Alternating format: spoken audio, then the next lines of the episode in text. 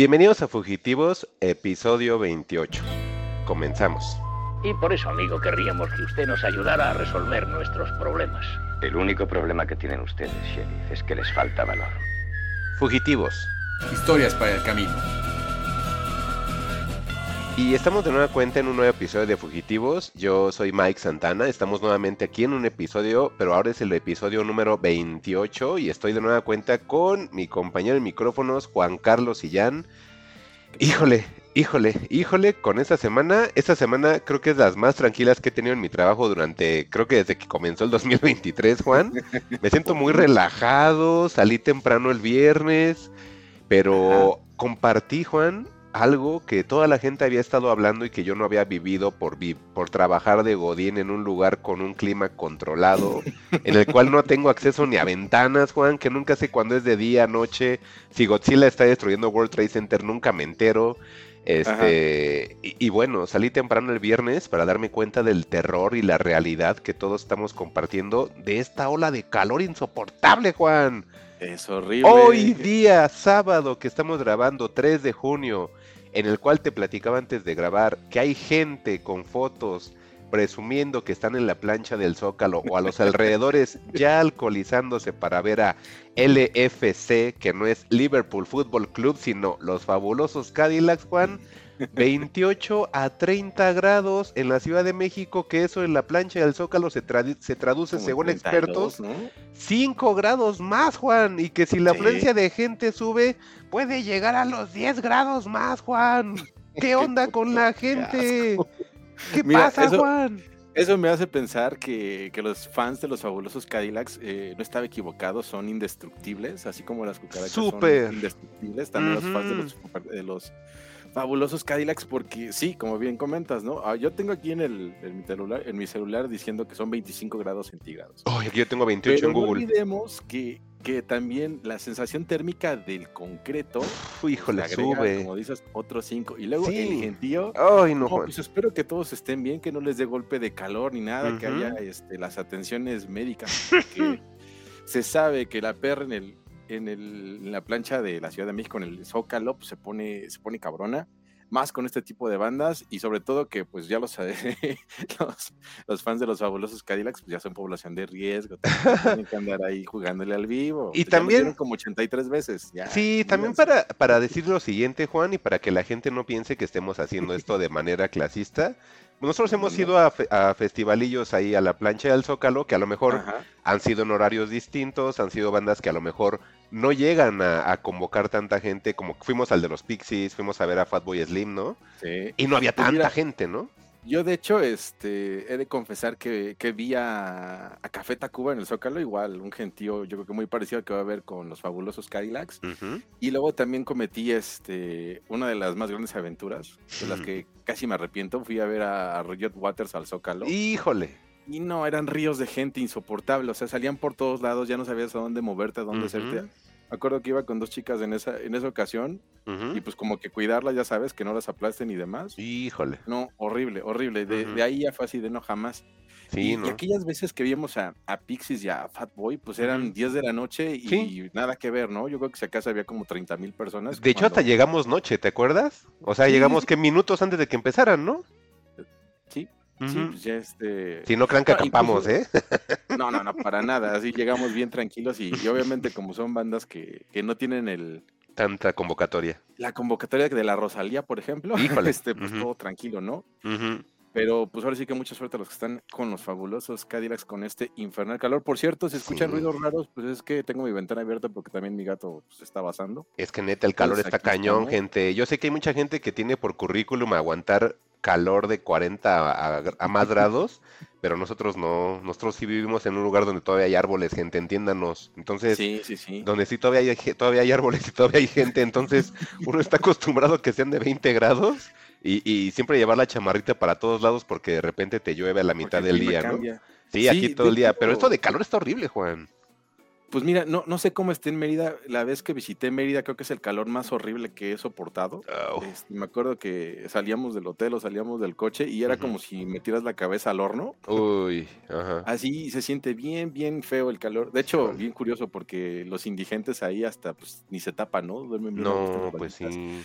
Entonces, pues sí está feo el calor. A ver las sequías que se nos vienen. Ya, ya no nos pongamos este, catastróficos. Vamos a darle con esto. Porque Sí, mejor, porque si no vamos a pensar cosas feas, entonces mejor piensen en que se están tomando una, una cervecita fría. Jue- este, próxima semana hay Champions, entonces yo creo que no va a haber episodio, ¿verdad, Juan? De una vez creo que hay que anticiparlo, ¿no? Pues puede que no haya episodio o pues podríamos hacer- adelantar las logísticas, ¿no? O, o podríamos hacer un en vivo. Nah, que te No. Que Sí, no. tan cool. Yo sí, no. Un streaming. Streaming de cómo vemos la Champions. de la Champions, Sí, ahí ah, todos dormidos. Ay, qué feo esos, esos, esos videos de reacciones, Juan. Nunca los he entendido, la verdad. Yo, yo conozco personas que los hacen, que, que, que me caen muy bien. Y yo creo que porque ellos sí son carismáticos, les sale, ¿no? Pero yo no me imagino reaccionando a una madre. O sea, sería ponerme una cámara enfrente, verme comer frituras y cerveza, creo que sería muy aburrido. y nada más escuchando a todas las demás personas, creo que sería un, un- un reaccionando muy aburrido. Pues yo de repente sigo algunos en, en Instagram de que de, eh, esos aficionados a Liverpool que justamente hacen reacciones, pero lo que hacen en realidad es, como no pueden transmitir nada por derechos de, de autor, Ah, lo que hacen es que se ponen a, a- a platicar y a narrar el partido, eso sí lo pueden hacer, pero pues, con, toda su- Ah, con todo su léxico, ¿no? Entonces, ah, este, pues es divertido. Me acuerdo cuando le, le ganamos 7-0 al, al Manchester United, el que lo estaba narrando estaba cagadísimo. y, y había otro del, del Manchester United que estaba ahí llorando, ¿no? Así de 7, Sí. es 7. Digo, esas se ven como divertidas, ¿no? Claro. Pero, pero vamos, como bien dices, como que se necesita ángel para eso, ¿no? Sí, yo, yo soy consciente de que la verdad mi carisma está por los suelos, entonces. meh. Y bueno, Juan, hablando de esto, estás tomando eh, lo que mencionas, el tema de Champions de próxima semana. Eh, se calienta más la final, Juan. La verdad, yo sigo pensando que el City no va a ir a destrozar al Inter. Yo la verdad siento que el Inter va a entrar con el escudo en el pecho, con la historia eh, eh, con ellos, porque al final es un equipo que no es un equipo cualquiera, Juan. O sea, mucha gente a lo mejor está acostumbrado a que arriba, en la final, siempre vemos equipos españoles, siempre está el Real Madrid y los demás. eh, pero, pero el Inter tiene historia europea, Juan. Entonces es un equipo que, claro, que se le debe dar la importancia. Y, y yo, yo por eso todavía tengo mi esperanza en que Inter gane. Y, y te digo que se calienta porque hoy eh, gana Manchester City a, a- a Manchester Ahí. United, la FA Cup, la mítica FA Cup, que si no me falla la memoria, creo que tiene 140 o 145 años de... De celebrarse, más de ¿no? 150. Pero bueno, si no te quieres ver mal, nada más di que es el torneo más antiguo del mundo y no estarás equivocado. Sí. ¿Es más que Libertadores, Juan? Siempre he tenido esa duda. Ah, ok, oh, esa ok, es la ok. primera copa que, que se empezó a jugar eh, a nivel de clubes en el mundo, ya después empezaron a salir. ¿no? Ah, genial, muy bien. Entonces, bueno, pues eh, les decía, pues el City es campeón de Copa, Inter es campeón de Copa, eh, no es de Liga, eh, City sí. Entonces, City, su hazaña de Pep Guardiola es triplete. La hazaña de, de Inter en este caso es un doblete. Y vaya, si tienes un doblete de Champions, creo, creo que se vale como por cuatro, ¿no, Juan? Entonces, yo la verdad este, estoy con Inter. Entonces, por ahí César, si nos llega a escuchar, pues creo que estamos de su lado. También Inter, ¿verdad, Juan? No vas a salir con que ahora porque Sí, no, Ted- no, eh, no. Pep salió con Ted Lasso, le Este- vayas al City, ¿eh? No, yo siempre le. O sea, antes de descubrir a Liverpool, a mí me gustaba muchísimo el, el Inter de Milán por, por Ronaldo, Zamorano, toda esa, El toda esa Bam Bam. generación. Claro. Este, entonces le tengo mucho cariño al Inter. Siento, no quiero echarle la mala suerte al Inter, ¿no? Pero yo voy con Inter. Este, igual no creo que sea una final fácil para el Manchester United, así como, pues es que al, al- al Real Madrid le ganaron 4-0 y al, y al Sí, Inter le van a meter distinto. 8, así de, no, no creo. No, No, yo no también. creo. Mm, mm, yo La tampoco. verdad es, hay mucha, mucha falta de respeto y mucho menosprecio a los equipos italianos y pues no. Recuerden que los equipos que juegan Champions, que tienen un escudo con el número de copas, son la realeza real de. Europa. Sí, sí, sí. Inter ahí, y eso, y eso se requiere con pasando tres copas, o sea que tampoco es nada más, uy, ya gané una, saludos Chelsea, este, ya soy este, realeza europea, no, no, no, no, no. mínimo tres. Sí, sí, sí. pues, Entonces, esperemos que se, que se haga la cuarta del Inter, ¿no? sí, aparte, este, según yo, el City no tiene ninguno. Entonces, si aquí lo vamos contando por el certamen, el City no tiene ninguno. Entonces, sí, ok, el City es un buen momento, pero Inter tiene seis. Entonces, yo No, digo tres. que Inter, ¿tres? Tres, va por la Ah, cuarta. cierto, estoy viendo que la ter- las son tres de Champions League, 3 de Europa League, Juan. Entonces, uy, eh, pues Sí, es un sí. equipo histórico. Entonces, eh, pónganle ojito. Ahí si les gusta meter dinero a caliente, pues piénsenle, porque si llegan a ganar, ahorita todos en caliente de Villamelón se están yendo por el City, que es la fácil por el momento, ¿no? Pero pues es un partido y les digo, pues tienen que respetar la historia del Inter. Entonces, yo les digo esto, ¿no? Entonces vamos a esperar que sí sea una buena final, que esté divertida y pues ahí ya luego les llevaremos los pormenores, ¿no, Juan? Sí, exactamente esta final que parece ser David contra Goliat, pero pues bueno, Parece. Pero esperemos quién que- sabe. que no sea así. Ajá, pero quién sabe. Entonces, seguimos entonces con episodio, Juan, y vámonos a a las darle. Fujinotas. Ah, no, empezamos con avances, ¿no? Porque ahora nos Tenemos traías... Un avance. Sí, pues, este... Una- uno de esos que te gusta, ¿no? A ver. Sí, un buen. Tengo mucha expectativa de esta maldita película. Que es Ajá. este Tortugas Ninja, Caos Mutante. O si quieren verse puristas mamador. Son los Teenage Mutant Ninja Turtles. Este, Mutant Mayhem. Eh, esta película que va a salir en agosto, Juan. Este es como que de los blockbusters que creo que más chavorrucos están esperando. Mañana pienso ver con mi hija. De hecho, ya tenemos los boletos. Este, la de Spider-Man nueva. La verdad, eh, por tantas cosas que se ha hablado de Spider-Man, tanta sobresaturación que ha habido del tema, eh, no voy con tanta expectativa, sin embargo, sé que la película va a estar bien. O sea, tampoco va a ser la mega película, pero al menos la película anterior me la pasé bien. Pero esto es nuevo, entonces, esto es nuevo, es otra vez ver a los personajes que he conocido desde niño, eh, es una nueva visión de los mismos personajes, por ahí veo que están retomando algunos que habían sido este, desechados por generaciones actuales, y pues también veo que hay personajes nuevos, entonces la verdad estoy ahí, me gusta muchísimo la animación, no tengo ninguna pega con el doblaje, es muy probable que la vea este en español porque casi todas las animadas, más bien todas las animadas las veo dobladas, entonces yo no me pongo ahí payasito con el doblaje. Eh, pero este nuevo teaser, Juan, o este nuevo trailer muestra más. Yo creo que ya no quiero ver porque va a pasar como con Mario, que todo lo mejorcito me lo pasaron en los trailers y creo que hubiera disfrutado más sin saber lo que iba a pasar. Entonces yo creo que este es el último trailer que veo de, de Tortugas Ninja Caos Mutante, Juan, pero tú qué piensas? Oye, ¿qué onda con ese Splinter que tiene como mullet? ¿Qué? ¿Es nada más ocurrencia o sí hubo? No, pues es- son los diseños nuevos, Juan. pues, Ahí a veces. el- Yo creo que es un Splinter que era muy fa- muy este fan de las películas de, de terror de los 80, de terror, de, de karate, Me ¿no? recordó a esa, a esa broma recurrente que tenía este regular show. De Ah, los, sí. De los karatecas que usaban pantalones. Sí, por eso te digo. pantalones de mezclilla recortados como short y sus Y con mullet, ajá, sí, sí, sí, sí, sí. Pues te digo que siento que Splinter era fan de películas de karate ochenteras. Sí, seguramente. y, y pues vamos a ver si los señores como tú logran transmitir las tortugas ninjas a sus hijos, porque se ve que es toda la intención de la película así de, ¿sabes qué, mijo? Si te gustó Spider-Man, agárrate, esta te va a Ándale. encantar. Y el hijo así como, de, no lo sé, papá. Ajá, yo la verdad, Juan, no, no espero sonar muy egoísta y si sí, pues creo que es mi intención. Ay. Este, yo no espero que esta cosa atraiga público nuevo, Juan. La verdad, la veo, como dice mi hija, muy chaborruca, muy chaborruca. Entonces, sí, esta no la veo que tenga un approach con los niños. Eh, eh, eh, y cuando fuimos a ver este, este Spider-Man, tú fuiste con nosotros. Entonces empieza la película y te acuerdas que empieza con una canción de este. Ay, ¿cómo se llama este tipo tatuado? Uno gordito tatuado.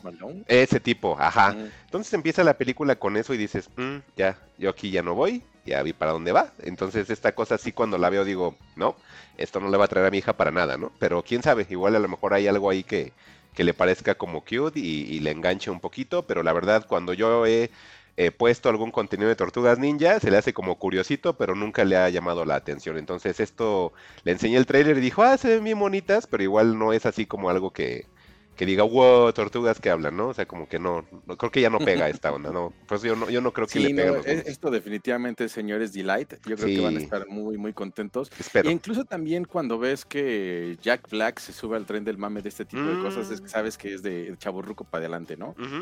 Este, justo como ese, ese clip que me enseñabas, que, que ahí hace una suerte de tortugas ninjas muy a lo D, muy en su onda, y dices, ah, ok. Sí, Jack Black está desatado, gente. Búsquenlo por ahí en YouTube si son fans. Este, por ahí sacó primero este, una nueva versión de, de videojuegos, una canción de videojuegos que sacó Jack Black. Y luego después ya sacó otro video que es, eh, digamos, encaminado a Tortugas Ninja, pero como, como su versión de los 80. Entonces, ahorita Jack Black que tiene la atención de la gente, ya lo vimos también en este en Mandalorian. Entonces, es como su momento y lo está empezando a, a aprovechar. Entonces, ustedes si son fans del contenido de Jack Black yo no, no me gusta tanto, le decía Juan, como que esa forma de cantar de metalerito, de como que no soy como tan fan. Es cagadito al principio, pero ya cuando te cuentan el chiste muchas veces ya no es tan cagadito, ¿no? Entonces, pero a los que sí les parece genial el señor y todo lo que le hacen le aplauden y así, le piden que haga más y todo, pues ahorita hay mucho contenido de Jack Black en, en YouTube por si le quieren entrar, ¿no? Efectivamente. Así, mis queridos fans de, de Ronnie James Dio que se ven representados por Jack Black. El Sam, el Sam, el Sam Sí, le gusta, al Sam le gusta el, el, el metalcito de le gusta esa onda. y pues bueno, Juan, nos movemos entonces a las ñoñoñoñoticias, a las noticias, a las fujinotas, Juan. Vamos a las fujinotas. Vamos a empezar con esta, Juan, de Succession. Que Succession eh, fue como uno de los temas que todos los poseedores de esta suscripción de HBO Max, próximamente solamente Max, estuvieron hablando de una serie que inclusive en mi trabajo me regañaron me dijeron, ¿cómo es posible que te guste la televisión y no hayas visto Succession? Ya me los imagino. Si Javier Ibarreche lo recomienda, tienes que verlo. Justo, ese tipo, Juan, se me ha parecido tanto en la semana. eh, en mi trabajo, tantos fanáticos de ese tipo. Empecé a ver lo que hacía y dije, no, pues es que ese es otro más, otro tipo más de lana que tiene el reflector. Y dice lo que todos los fanáticos decimos de algo, pero la diferencia es que este güey tiene el reflector y cuando se lo dice a alguien que a lo mejor no es tan fan, le parece así como un erudito, ¿no? Entonces, pues, X, ¿no? No, no, no es, no me llega como a la onda del desagrado, simplemente es un contenido que lo he visto miles de veces en otro tipo de, de creadores de contenido y por ende a mí no me llama la atención. Pero sí, Succession, Juan, toda la gente estuvo hablando, al menos en mi trabajo, parece que todos la vieron y yo fui el único raro. Me sentí como el meme de Homero, de que entra al, al- al bar y si has visto ese meme, ¿no? Que entra así él solito y todos con cara de Succession. Todos hablando de Succession, Juan, neta, hasta les dije, ¿es en ¿Qué le serio que ustedes... pelona? Sí, que no, ¿sabes qué les dije? Les dije, oigan, ¿es neta que están hablando de Succession cuando hace unas semanas estaban hablando de la máscara? O sea, e- e- ¿es neta? O sea, ¿cómo? No los entiendo. ¿En qué momento creció así ese, ese, ese interés de ver reality shows de Televisa como La Máscara a de repente ver Succession? Es así de, ay, ¿qué está pasando, no? Pero creo que es debido al tipo que dices, ¿eh? Claro, yo creo que es, es la ilusión de, de subirte al tren del mame y decir, oh, claro, Succession. Este, digo, no es una mala serie porque a nosotros no nos guste, ¿no? O sea, Ok. pues, a todo el mundo le gusta, yo creo que pues, algo trae. Sí, yo no la he Este, visto, ¿eh? Yo que- ah, nada más que aclarar, Juan, yo no la he visto. No digo que es malo, nada más estoy platicando de la expectativa que yo veo en la gente. No, yo no sé vi si es bueno. siete episodios de la primera temporada, Ok. siete. Ujú, No vi uno, no vi dos, vi siete. ok. Y como que no me, no me enganchaba, no me, no me, no me compenetraba, así como que digo, bueno, esto me va, ¿qué? Es chistoso, es dramático, es que es dramedy, es que no, nunca le encontré como que realmente el, el tono. Dicen que en la segunda temporada se compone, pero pff, son cuatro, ¿no? Este, sí entiendo como que el, el- el morbo de ver quién iba a ser el heredero y todo lo que pasaba y, y la gente como que cada vez, eh, pues no sé, hizo como una suerte de un Game of Thrones, ¿no? Que pasaban cosas que cada vez eran como más impactantes a la vez y ver cómo, cómo la gente se forma alianzas para obtener un fin común y al final se traicionan y cosas de ese tipo, pues yo creo que es a lo que la gente le, le gustó más, ¿no? Eh, pero bueno, ahora Y sí bueno- que lo que lo que es llamativo de la nota es que pues, a pesar de que le fue súper bien, súper bien, no le ganó a Justo. esa polémica serie que todo el mundo odia ahora. Eso es lo que te iba a decir, Juan. O sea, sí, muy bonito, qué padre, ya, ya acabó, ya temporada 3, adiós. Eh, 1.7 millones de televidentes, pero aún así, como dice Juan, la nota es que es menos de la mitad de lo que normalmente tenía un episodio de The Last of Us. Entonces, sí, muy bonita, pero parece ser que a lo mejor no tenía como tanta expectativa que la gente estuviera viendo. A lo mejor fue un tema que se calentó y de repente se fue eh, entibiando hasta que pues nada más se quedaron los fans y los que querían ver el final. Pero pues sí, esto es la, la nota en sí es esto, que, que pues no tiene ni menos de la mitad de lo que tenía un episodio promedio de Last of Us. Y bueno, es comprensible. Eh, una ventaja, Juan, que tomo de esto de Succession es lo siguiente, ya acabó, entonces es una de esas series que en las cuales yo ya puedo decir, ah, esta serie cuando le entre yo ya sé que ya terminó. Entonces, Sí. tres temporadas, ¿qué será, Juan? ¿10 episodios más o menos? Que es casi siempre la manufactura de Ay, Son HBO. tres o cuatro temporadas. Según Ah, yo cuatro. son cuatro. Este, sí, son diez episodios, Mm, una no, hora De promedio. una hora, me imagino. Ajá, y, y, y pues no sé, ahora sí que ya que se bajó el tren, ya que el señor Ibarreche dejó de decir, ah, está muy padre, dejen. Ah, sí, su tono de voz, es cierto. Ajá. No, a, mí desde, desde su cara chi- desde, sus, desde su cara y sus pelos así todos bonitos, y así Ajá. abundantes, así como, ay, Golpéame, sáquese". dice el señor Ibarreche, Ajá, golpéame, sí, aviéntame una hago goma. stand-up. Uy, no digas Y eso. ese es pero, híjole. Aviéntame una goma, ¿no? Te dice así como compañero de escuela. Aviéntame una goma, eh, aviéntame un chicle en el cabello.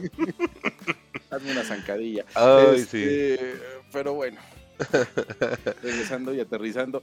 Pues mira, yo creo que si me eché siete, ¿Eh? y, y así como están las cosas, puede que, Mm, puede que la vi después a final de año les diga, no, sí estaba bien buena. estaba bien Pero, ¿qué crees, Juan? La próxima semana, además de final de Champions, este, pues ya se nos estrena The Idol. Entonces, quién sabe si te dé tiempo, ¿eh?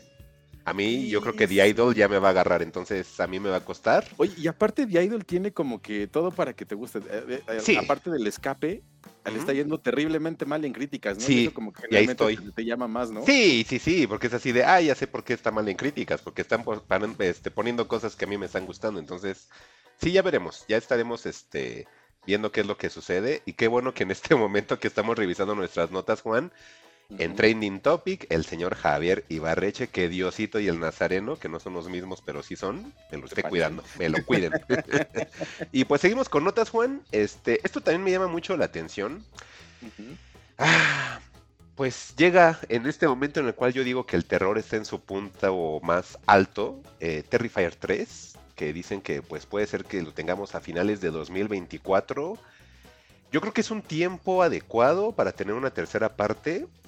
También creo que no es necesaria, pero que el que la tengamos hasta casi un año y medio después creo que es sano, porque si me la ponen hoy día, Juan, créeme que, que, que no me tendría así como que, ay, otra vez, y tiene un poquito que la vi. Entonces creo que finales del 2024 está bien. Se supone que van a empezar este, a grabar em, a finales igual de este 2023 para que la tengan lista para el 2024. Otra vez es con la intención de que se tenga eh, en, un, en un proyecto bajo presupuesto, Juan. Entonces eso también me llama mucho la atención. Y, ojalá que esté divertida, ¿eh? Eh, Hoy día ya pueden encontrar Terrifier. Este, ah, por ahí conseguí productor ejecutivo de Prime Video, Juan. Entonces ya empezaré a ver mi contenido de, de series mexicanas y de películas mexicanas en breve, horribles. Para que veas Enjambre también, está buena. Ah, voy a buscar. Y, y bueno, ahí en, en- Prime Video tienen algunas de las películas de Terrifier por si le quieren ahí echar ojito. Este, la verdad son muy entretenidas, nada más sí con la mentalidad de que pues, es una película de bajo presupuesto. Es una película en la cual nada más vas a ver gore sin sentido. Y, y les juro que es sin sentido, porque siempre he dicho, eh, el reto de una persona que vea Terrifier es que me explique en qué consiste la trama. No importa, la trama no importa y les aseguro que mucha gente ni pone atención en eso, pero nada más es estar viendo escena tras escena gore y descabellada de lo que sucede y eso es todo, eso es todo Terrifier, no hay nada más, entonces pues ya Terrifier 2024, tú no te has animado a ver ninguna, ¿verdad Juan? ¿O sí? No, todavía no. Ah, ah, no, no hay prisa, ¿eh? te digo, es nada más un festín de gore, no hay justificación alguna, no es el por qué el payasito es payasito, por qué está loco, por qué mata, no, no vas a encontrar nunca eso, entonces es... Nada más es eso. Sí, es, des- es ajá, es desconectarte y ver el, el gore de bajo presupuesto, pero muy bien hecho, que eso es lo que yo aplaudo de la película, que sea bajo presupuesto y que se vea muy bien. Entonces, para esa gente que quiere ver esto, adelante. Y seguimos, Juan, entonces, este, esa te la dejo a ti. Eh, pues, Sí, porque esa es porque es básicamente para mí y Yo para los sé. tres pelados que les gustaba Justified. Justified, la serie, ¿verdad? Justified, Ajá, era Sí. una serie de FX que pasaba en cable por ahí del 2010. Ahí Sí, ese- a 2000. la Ah, maravillosa 2010. época de Pensé que era 2000 era, ¿eh? Pensé que era más vieja, Sí. fíjate. No, 2010. Ok, pues, Fueron seis temporadas, 2010 a 2015. Ujú. De hecho, también tuvo un poquito de auge porque hubo un tiempo que estuvo en Netflix y tenían sus tres primeras temporadas. Ujú. Pero tendrías que estar cachando la nueva en cable y este. Y bueno, al final, pues no. No jalaba tanta gente, pero ah, yo siempre tuve como un crush con este personaje de, de Timothy Oliphant que se llama Raylan Givens. Ujú. Raylan Givens es un, es un Marshal Deputy o un, pues, ¿qué? Como un agente federal. Un ¿no? agente Este, federal. Ajá, que sale de un pueblo de, de Kentucky, donde todos son unos chacales. Haz de cuenta, no sé. Este, no, no- no quiero quemar a nadie eh, más, pero supongamos que un policía muy chingón sale de Tepito, ¿no? Ok. Y lo mandan a vigilar Tepito. Entonces, este, eh, ahí veíamos a, a Timothy Oliphant, este, pues siempre intentando detener a los Dixie Mafias y todas estas cosas que, que se hacían en, en, en Kentucky, pues ver todo este, esta vida redneck, ¿no? Esta vida white trashera, ahí los veías este, delinquiendo con, con Valiums, cosas así, ¿no? Entonces, ver cómo, cómo tenía cada serie, cada, mm, cada temporada un arco donde enfrentaban a, un mafioso diferente, pues era muy entretenido, ¿no? Además, además de que el personaje de Raylan Givens, pues tenía que detener a su papá y tenía ahí como su pasado trágico y ya sabes, ¿no? Problemas de actitud. Entonces, todo un personaje. La verdad estaba bastante divertida la serie. A mí me gustaba mucho. Entonces, pues me llama, me llama bastante que quieran revivir la serie. Va a una Ujú. próxima temporada que va a salir en, en Hulu, Hulu, Disney, Disney, FX, FX, Star Plus. Este, que se llama, la temporada va a ser este City Primavera, prima, eh, Primeval. Este, y, y, pues bueno, lo curioso es este, ¿no? Que después de 10 años, pues regresa. Yo la verdad pensé que sería como una historia muy cerrada y, y ya. Sobre todo porque pues son estos, ¿cómo te diré? Es que hay un, hay un autor que se llama um, Elmore Leonard, al que le compran sus libros y como que de repente los hacen series y muchos de esos este, terminaron en, en Justified, ¿no? Entonces, Mm, pues de ahí, de ahí que, que les traiga la nota, les digo, yo creo que es un poco más para mí, para los tres pelados que en algún momento vieron Justified. si la llegan a ver en FX, no duden en darle play. Yo creo que les puede, se las pueden pasar un buen rato este, viendo a toda esta, esta, esta gente de Kentucky, la vida sureña, ¿no? Ah, ok, ok. Pues entonces para fans de Justified, pues hay nueva serie, entonces ahí éntrenle. Me imagino que si es de esta onda, debe estar como en Star Plus, ¿no, Juan? Ahí yo creo que es... do- ¿Estará Justified en Star Plus hoy día o ya de plano no está en ninguna parte? No creo, yo creo que no, yo le- cuando lo estuve buscando no estaba en ninguna parte. Híjole. Sí, sí era como complicado, Ajá, pero no sé si a raíz de esto pues se la, se la vayan a traer Ajá, y híjole. aparezca todo esto. Pues ¿qué crees, Juan? Que sí está la serie, mira. Aquí en este momento, seis temporadotas de. Perfecto. Por si le quieres dar una checada antes de, de que comience lo nuevo. Veo que son, hoy en la torre, son 13 capítulos por temporada de 40 45 minutos. Ajá. Como en los viejos tiempos. Ajá, como antes. Pues mira, 13 episodios, creo que no son tantos, pero son 6 temporadas. Entonces ahí si le quieren entrar a Justify, pues está en, en Star Plus para la gente que nos escucha Latinoamérica. Y me imagino en Disney Plus para la gente que, que pues y la está en trabajando el en pastel de esta nota. Mike, es que Quentin Tarantino va a estar involucrado en un episodio de Justified. Ay, mira, pues igual y nada más el Entonces- episodio de Tarantino me lo aviento. sí. Pues va, ahí Está está, y pues qué bueno que nos dices que está en Star Plus. Lo voy a Sí, empezar. ahí para que la cheques. Otra Y seguimos con notas de terror, Juan. A- Aunque creo que Esa esa- no la veía venir, ¿será yo cierto? tampoco. Eh, ay, e- es que ¿Qué, John te hace pensar? Carpenter- Ajá, ¿qué te hace pensar eso que nos vas a leer? Bueno, esto que les vamos a comentar es de que se supone que hay próximamente eh, pues una salida de The Thing 2. ¿Cómo le llamaron en español a The Thing, Juan? ¿Cosa del Mm, espacio? ¿Algo Sí, así? yo creo que sí fue la cosa del espacio Es exterior. que creo que todos lo ubicamos como The Thing normal, ¿no? Entonces, bueno, eh, The Thing, pues se supone que John Carpenter como que da como que un vistazo a que puede haber un The Thing chochando 2. bastante. Sí, se supone que puede, que puede existir un The Thing 2 y que pues está en camino. Únicamente vemos esa nota a través de Creepy Catalog. Entonces, pareciera que sí se va a dar. eh, mm, no sé, yo, yo la verdad no, no, no, no siento que sea necesario que tengamos un The Thing 2. Mucho menos se atrevan a hacer remake. Entonces, lo veo complicado, Juan, y se supone que estaba ahí como que medio leyendo la nota y que pareciera que en octubre del 2022 se traen este rumor, pero pues no han dicho nada desde esa fecha hasta el día de hoy. Entonces, quién sabe, Juan, pero hoy se revive el rumor, Definitivamente es un no lo haga, compa, ¿no? Yo sé que ¿verdad? siempre es muy tentador traer a John Carpenter porque pues es de los maestros del horror. Sí. Este, pero no, ¿Es ciencia ficción no. también esto, Juan? Sí, yo creo que eh, es, es justo lo que te iba a preguntar también, porque entraría también dentro de esta parte de, de terror cósmico, así en la más literal de Ah. las, considerando que es algo que viene del espacio Y, y- y sí, ¿eh? Porque como decía un amigo, si hay, si hay monstruitos o aliens y hay tentáculos, ya es Lovecraftiano, me decía. Ajá.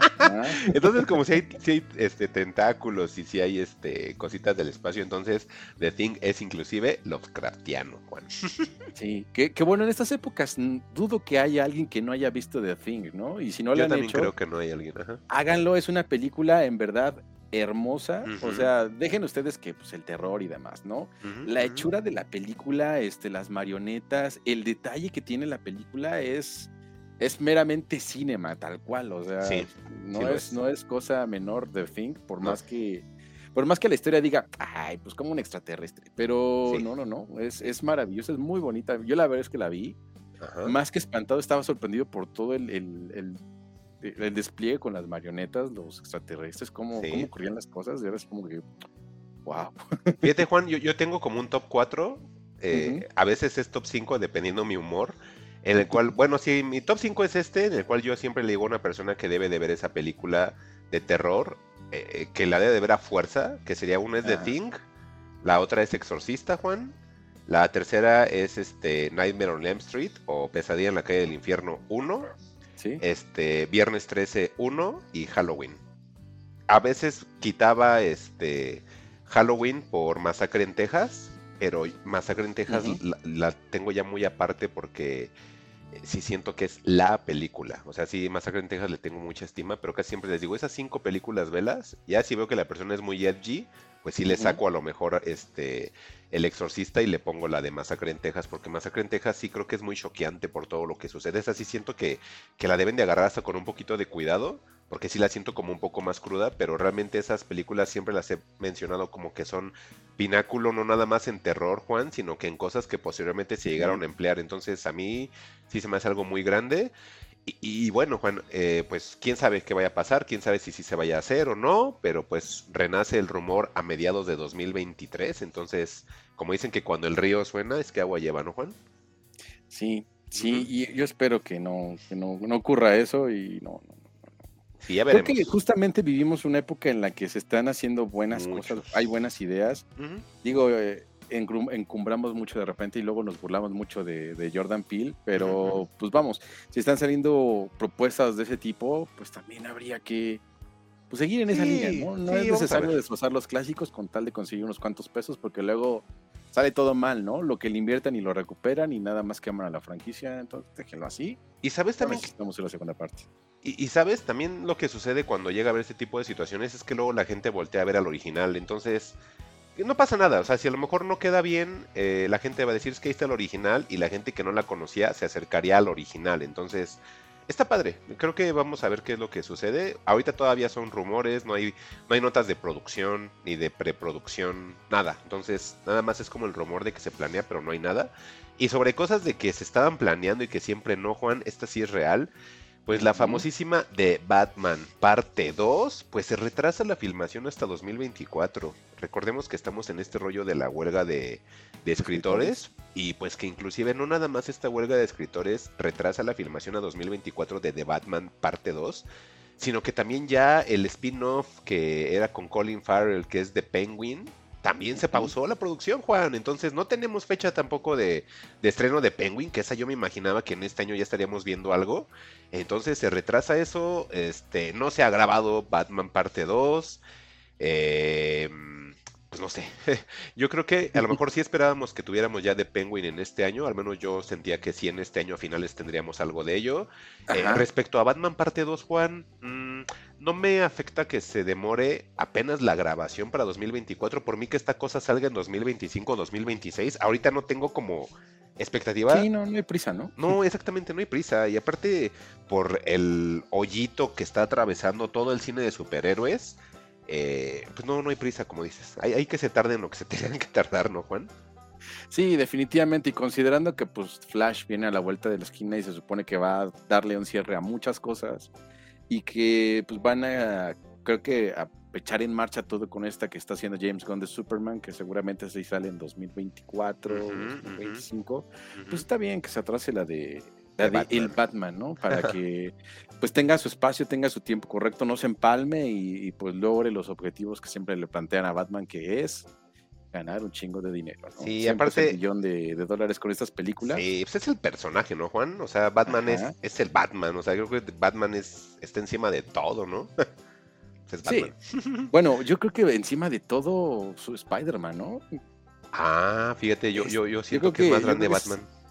O sea, yo creo que sí, pero ya a nivel cinematográfico, por así decirlo, a nivel recaudación, Es, es, es yo creo que Spider-Man. Le, le Ah. estaría ganando a Batman. Habría que compararlos, pero pues por lo que ha pasado con estas películas animadas de, de Spider-Man de, de Sony, pues como que Mm, las últimas tres, o sea, siento que siempre hay como más ruido últimamente por Spider-Man que por. Batman. Mm, Y por ejemplo, ¿tú eres que Team Batman o Spider-Man?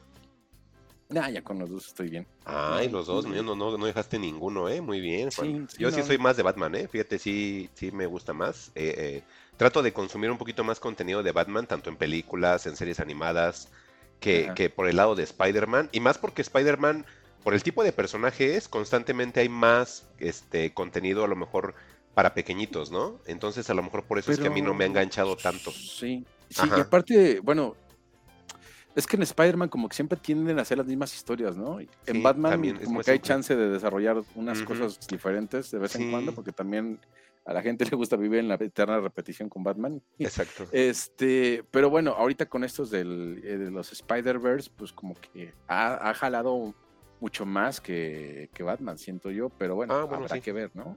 Así es. Y bueno, Juan, pues nos seguimos entonces con episodio.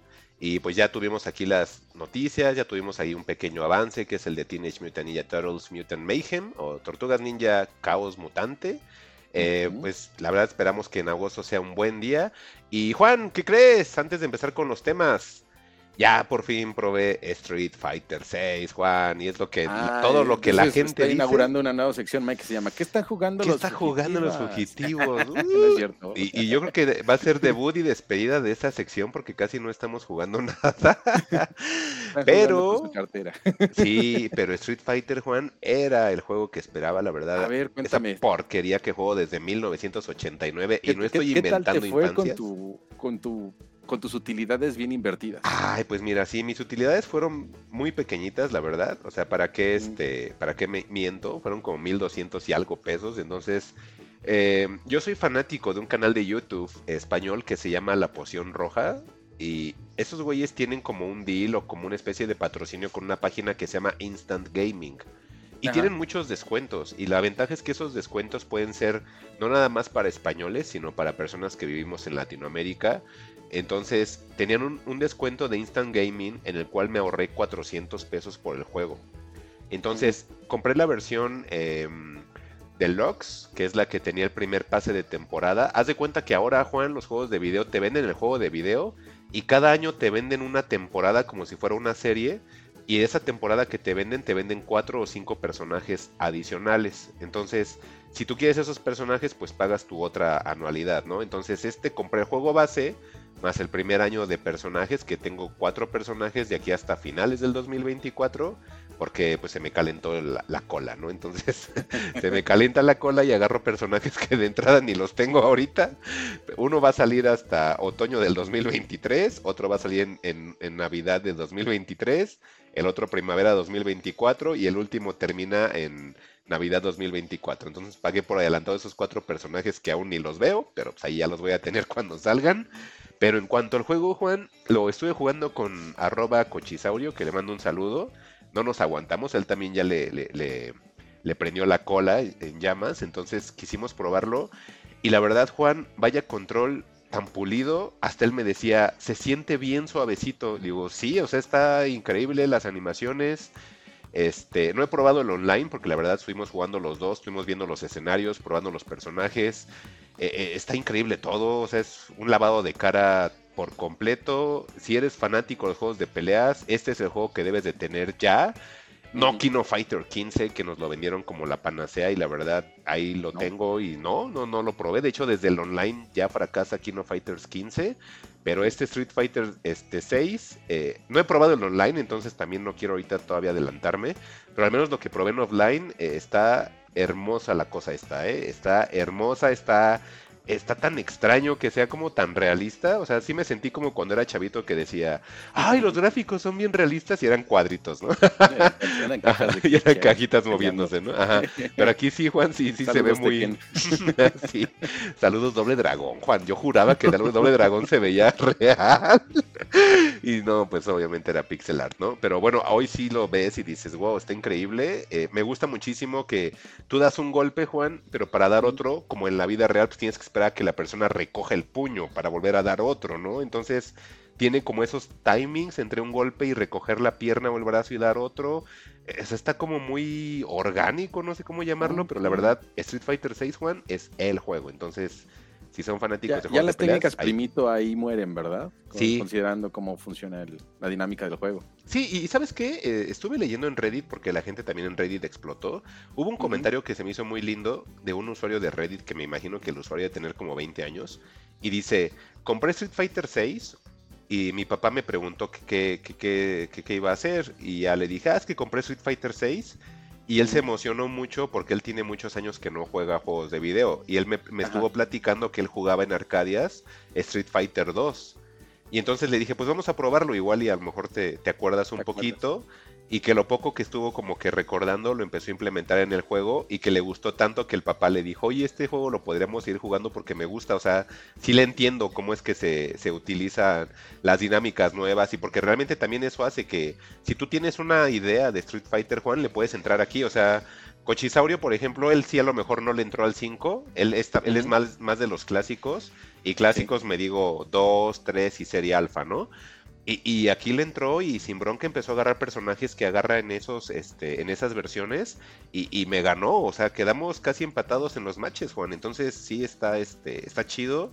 Eso me gusta que haya más gente que le esté entrando y tiene una modalidad nueva, Juan, que es un Ajá. control dinámico en el cual en lugar de hacer un poder con una media U y con puño para el Hadouken así, pues es nada más adelante con uno o dos botones o dos botones en combinación y hace un combo. Entonces, para atraer a más público que a lo mejor se le hace difícil, está esa modalidad de control y a los nostálgicos, pues también tanto lo que veo con Cochisaurio como los comentarios que estuve leyendo en Reddit muy bonito, dije, ah, sí está padre. Entonces, sí entra en el Street Fighter 6, está un poquito caro. Pero si lo compran en este... Pero vale la pena. Sí, sí vale la pena. Y si lo compran, como les digo, como yo en PC, en Instant Gaming, ahí métanse y tiene un descuento como del 30% que si lo traducen a pesos son como 400 menos, Juan. Entonces sí, sí vale la pena. Oye, entonces sientes que este Street Fighter hace como una suerte de piso parejo, porque justamente yo algo que me alejó de los juegos de pelea es, es justamente esa parte de, de los combos. Como yo de repente me volví bastante manco para los videojuegos. Sí, es normal. ¿eh? Este, e- esa parte, pues, finalmente, sí, como dices, es normal, ¿no? Te- tienes que estar practicándola para desarrollarla y si no, pues se te muere. Sí, claro. Este, aquí ya, ya como que se siente más nivelado entonces. Sí, eh, por esa modalidad de que te ponen el control un poquito más sencillo, lo puedes hacer. Y aparte la ventaja de Street Fighter, Juan, es de que no es como Marvel contra Capcom, que haces un Ah, combo sí, de que es 2000. enlazar ¿no? combos, ¿no? Ajá, no, o Mortal Kombat que ya se estaba yendo para allá, ¿no? Aquí es un poquito más, eh, das máximo siete golpes, pero pues realmente ya ahí acaba y otra vez ahora va a tu lado, ¿no? Entonces sí hace que, que entre una dinámica un poquito más positiva al otro de nada más estar viendo como tu personaje nunca cae al suelo, ¿no? Entonces sí, Street Fighter no va por allá. Desde Street Fighter este, 3 definieron mucho eso de que no te van a dar un combo y te la vas a pasar volando hasta que la otra persona te deje caer y mueras, ¿no? O sea, eso me ha gustado siempre de Street Fighter y creo que eso es lo que posiciona que sea mi franquicia favorita porque no es así de combos de 100 hits, ¿no? Y eso es lo que dices, ay, qué aburrido, ¿no? Entonces este sí está más chido. este, ¿Y este entraría en tu top 3 de Street Fighters? Ahorita me está gustando mucho, Juan. Necesito nada más la parte de online para ya decir que sí, porque es bien chistoso. Street Fighter 5 todos lo odiaban, porque decían Mm. es que salió sin contenido y bla, bla, bla. Y a mí la verdad, desde que salió Street Fighter 5, perdón, este, yo feliz. O sea, desde 2018 hasta que lo dejé de jugar en 2023, fueron seis años muy divertidos de Street Fighter 5, Juan. Entonces, este lo veo muy bien. Este inclusive lo veo más arriba que cuando salió el 5. Eso sí te lo puedo decir que sí lo veo más arriba en cuanto a cómo se siente el control y las reacciones que al menos veo con personas nuevas, como en este caso Cochisaurio que le entró y dije, ah, sí, sí, sí, sí lo, sí lo están haciendo para muchas personas y eso está chido. O sea, el, el chiste es que le entre la gente, ¿no? Si un juego que no hay gente, pues no sirve, tiene que haber gente. Claro. Entonces, sí vale la pena, Juan, ¿eh? Ahí cuando vengas ahí lo, le, le calas un ratito. Pues yo creo que sí. Simón, Simón. Pues ahí, le vamos a dar después de ver al Inter ganar. Eh, qué chido. bueno, pues entonces, seguimos con episodio, Juan. Por ahí. Seguimos este, con... ¿qué ¿Qué están escuchando escuchando? fugitivos? Ahora sí, Mike. Nos, Ahora tenías, sí. nos tenías discos pendientes. Cuéntanos. ¿Qué, Ahora sí. en la semana? Ahora sí escuché música, muchachos, y estoy muy contento. Creo que eso fue lo que hizo que mi semana fuera muy eh, gratificante. Y la Hasta verdad, Se te nota ahorita el carácter y la voz así como de, ah, Más la contento. música estaba en mi vida. sí estoy como más contento. Y, y pues de la banda que les quiero traer es una banda de recomendación. Y yo creo que te va a gustar este muchísimo, Juan. Eh, es un disco que se llama eh, UK Cream. Y la banda se llama Sleaford Mods. Son personas con un alto contenido en acento británico, Juan. O sea, la verdad es de esos ajá. que es, es hip hop de entrada, Juan. Es hip hop, pero es este. Tienen mezclas un poquito como de electrónica, eh, tienen un poquito ahí como de drum and bass, inclusive como que en sus amplios. Pero al Ujú. final es una banda de, de- de hip hop, que la verdad es una banda que yo no conocía para nada. Pues este, este disco me lo topé porque en, en- en Pitchfork lo tenían como bien puntuado, pero por parte de, la- de- de la gente, no por parte de la crítica. Entonces me llamó más la atención el querer escucharlo y dije, pues vamos a ver este, de qué trata esto, ¿no? Entonces, es, es una banda que te decía, o sea, ya tiene como que sus ayeres, o sea, la banda tal cual eh, nace en el 2007 y yo apenas la estoy descubriendo, pero este disco de UK Cream, sí a mí me pareció una forma adecuada de entrarle a la banda, yo creo que a todos, y por eso es que quise traerlo, Juan. Este disco de, de 2023, de hecho, salió el 10 de marzo a través de una disquera independiente llamada Rook Trade. Eh, es de, de una banda de, de Nottingham, entonces pues, obviamente el acento marcado lo tienen. Ok. Sí, pero lo que te puede llamar la atención de esto, Juan, es de que mm, la música que utilizan ellos puede ser una base como desde post-punk hasta drum and bass, o hasta como canciones que es nada más con un sintetizador o como con una especie de piano. Y sobre eso van rapeando, pero eh, su rap es como más de, no tanto que rime, sino que como que te van contando historias o te van contando experiencias personales, pero te las van hablando. O sea, es como si fuera una persona que nada más se la pasara hablando. ¿Te acuerdas? Eh, y lo que recordé así mucho es como los primeros discos de Gutan Clan, pero por el acento los asocié inmediatamente a The Streets. ¿Te acuerdas de The Streets, no? Sí, claro. Haz de cuenta que era algo así, Juan, pero lo siento un poquitito más, más true, más crudo, por decir de alguna forma. Este, por ahí hay, algunos tonitos, Juan, que me recordaban muchísimo a, Nas, entonces me gustó. Eh, eh, hay, un momento en el cual eh, el disco lo llegué a escuchar como tres veces eh, en la semana y, y la verdad cada vez que lo iba escuchando más y más, más me gustó el disco. El disco es muy corto, Juan, el disco es menos de una hora, unos 45, 48 minutos más o menos. Eh, pero la verdad, te lo juro, conforme va avanzando el disco, van mejorando los, los temas. O sea, me podría hasta inclusive atrever a decir que los primeros tres temas a lo mejor no representan lo que te puedes encontrar en el disco.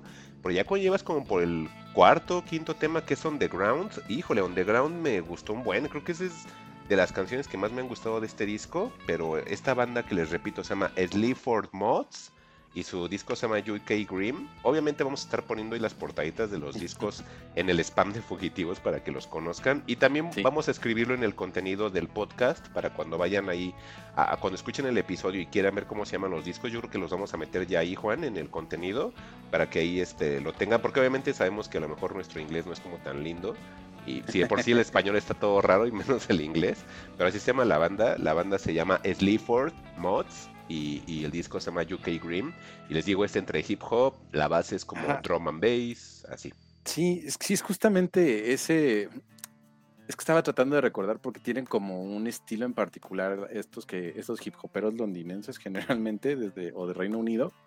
Este, y justamente es el, el, el Grim o el Grime, este, que tal cual es como el hip hop con bases electrónicas. ¿no? Yo creo que es lo que me estás tal cual escribiendo muy a lo, a lo Roots Manuba. Creo que es el que Ah, como que será como 15, ya casi Ujú. 20 años. Este, y, y The Streets, pues sí, es, es el clásico ejemplo, ¿no? También Sí. el, el cómo, cómo eran sus bases distintas, ¿no? A mí me Sí, y aquí mucho también es un dueto, Juan. Igual que en The Streets, aquí también es un dueto, Ah. ¿eh? Aquí es este. Igual que en Peep Show también, ¿no? ¿Te acuerdas? Ajá. Que, que también quería hacer su banda de Sí, aquí son dos personas. Ajá, Este, el vocalista ajá. es Jason Williamson y el que toca el multi-instrumentista es Sí. este Andrew Fairn. Entonces son dos personas los cuales se encargan de esto y, y la verdad está bien padre porque es como retomar otra vez esta onda del, del, del speech o del discurso de la clase obrera, que bien curioso porque todos siempre que asocian a Londres o Inglaterra en general piensan que, que son príncipes, ¿no? Y, y hay una clase obrera bien marcada, Juan, que sigue ahí. eh, y pues gracias monarquía, ¿no? Que están tan marcadas esas clases, pero pues así Sí. funciona aunque sea en primer mundo y, y me gustó esa parte de, de hablarle a la gente este, low class, como le llaman los mismos ingleses, ¿no, Juan? Está bien interesante. Sí, sí, lo, yo sí lo. Sí, entrale, te va a Bueno, para gustar. escuchar la próxima semana. sí, Tiene- sí. tienen un lema bien padre que dice, in England no one can hear you scream, que es como algo así como... Ah, Como lo de Alien que decía en el espacio nadie puede escucharte gritar, ahí dice en Inglaterra nadie puede escucharte gritar y es de esa onda de la, de la crítica de la, de la clase trabajadora, ¿crees Juan? Sí, Está sí, bien sí. padre. Y tío, el acento, el acento es lo que me gustó mucho. Y dije, ah, está bien padre. y me gustó un buen. Entonces, ese disco es el que les recomiendo. Como les decía, se llama UK, así como de Reino Unido. Ajá. eh, UK Grim y la banda se llama Sleep for Mods, o bueno, el, el dueto se llama Sleep for Mods, y pues ese que les recomiendo bien cañón. Me pasó otro antes de darte la, la palabra, Juan. Adelante, sí, porque tienes un buen. échale. Este es este, pues el disco de gorilas que les decía que tenía en espera.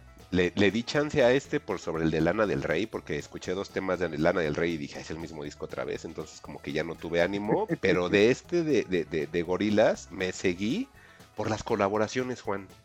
Creo que esa es la joya que tiene Gorilas en este disco. Y bueno, ahorita tú me comentabas algo que ahorita me gustaría escuchar como lo que ibas a, a comentarme fuera de micros.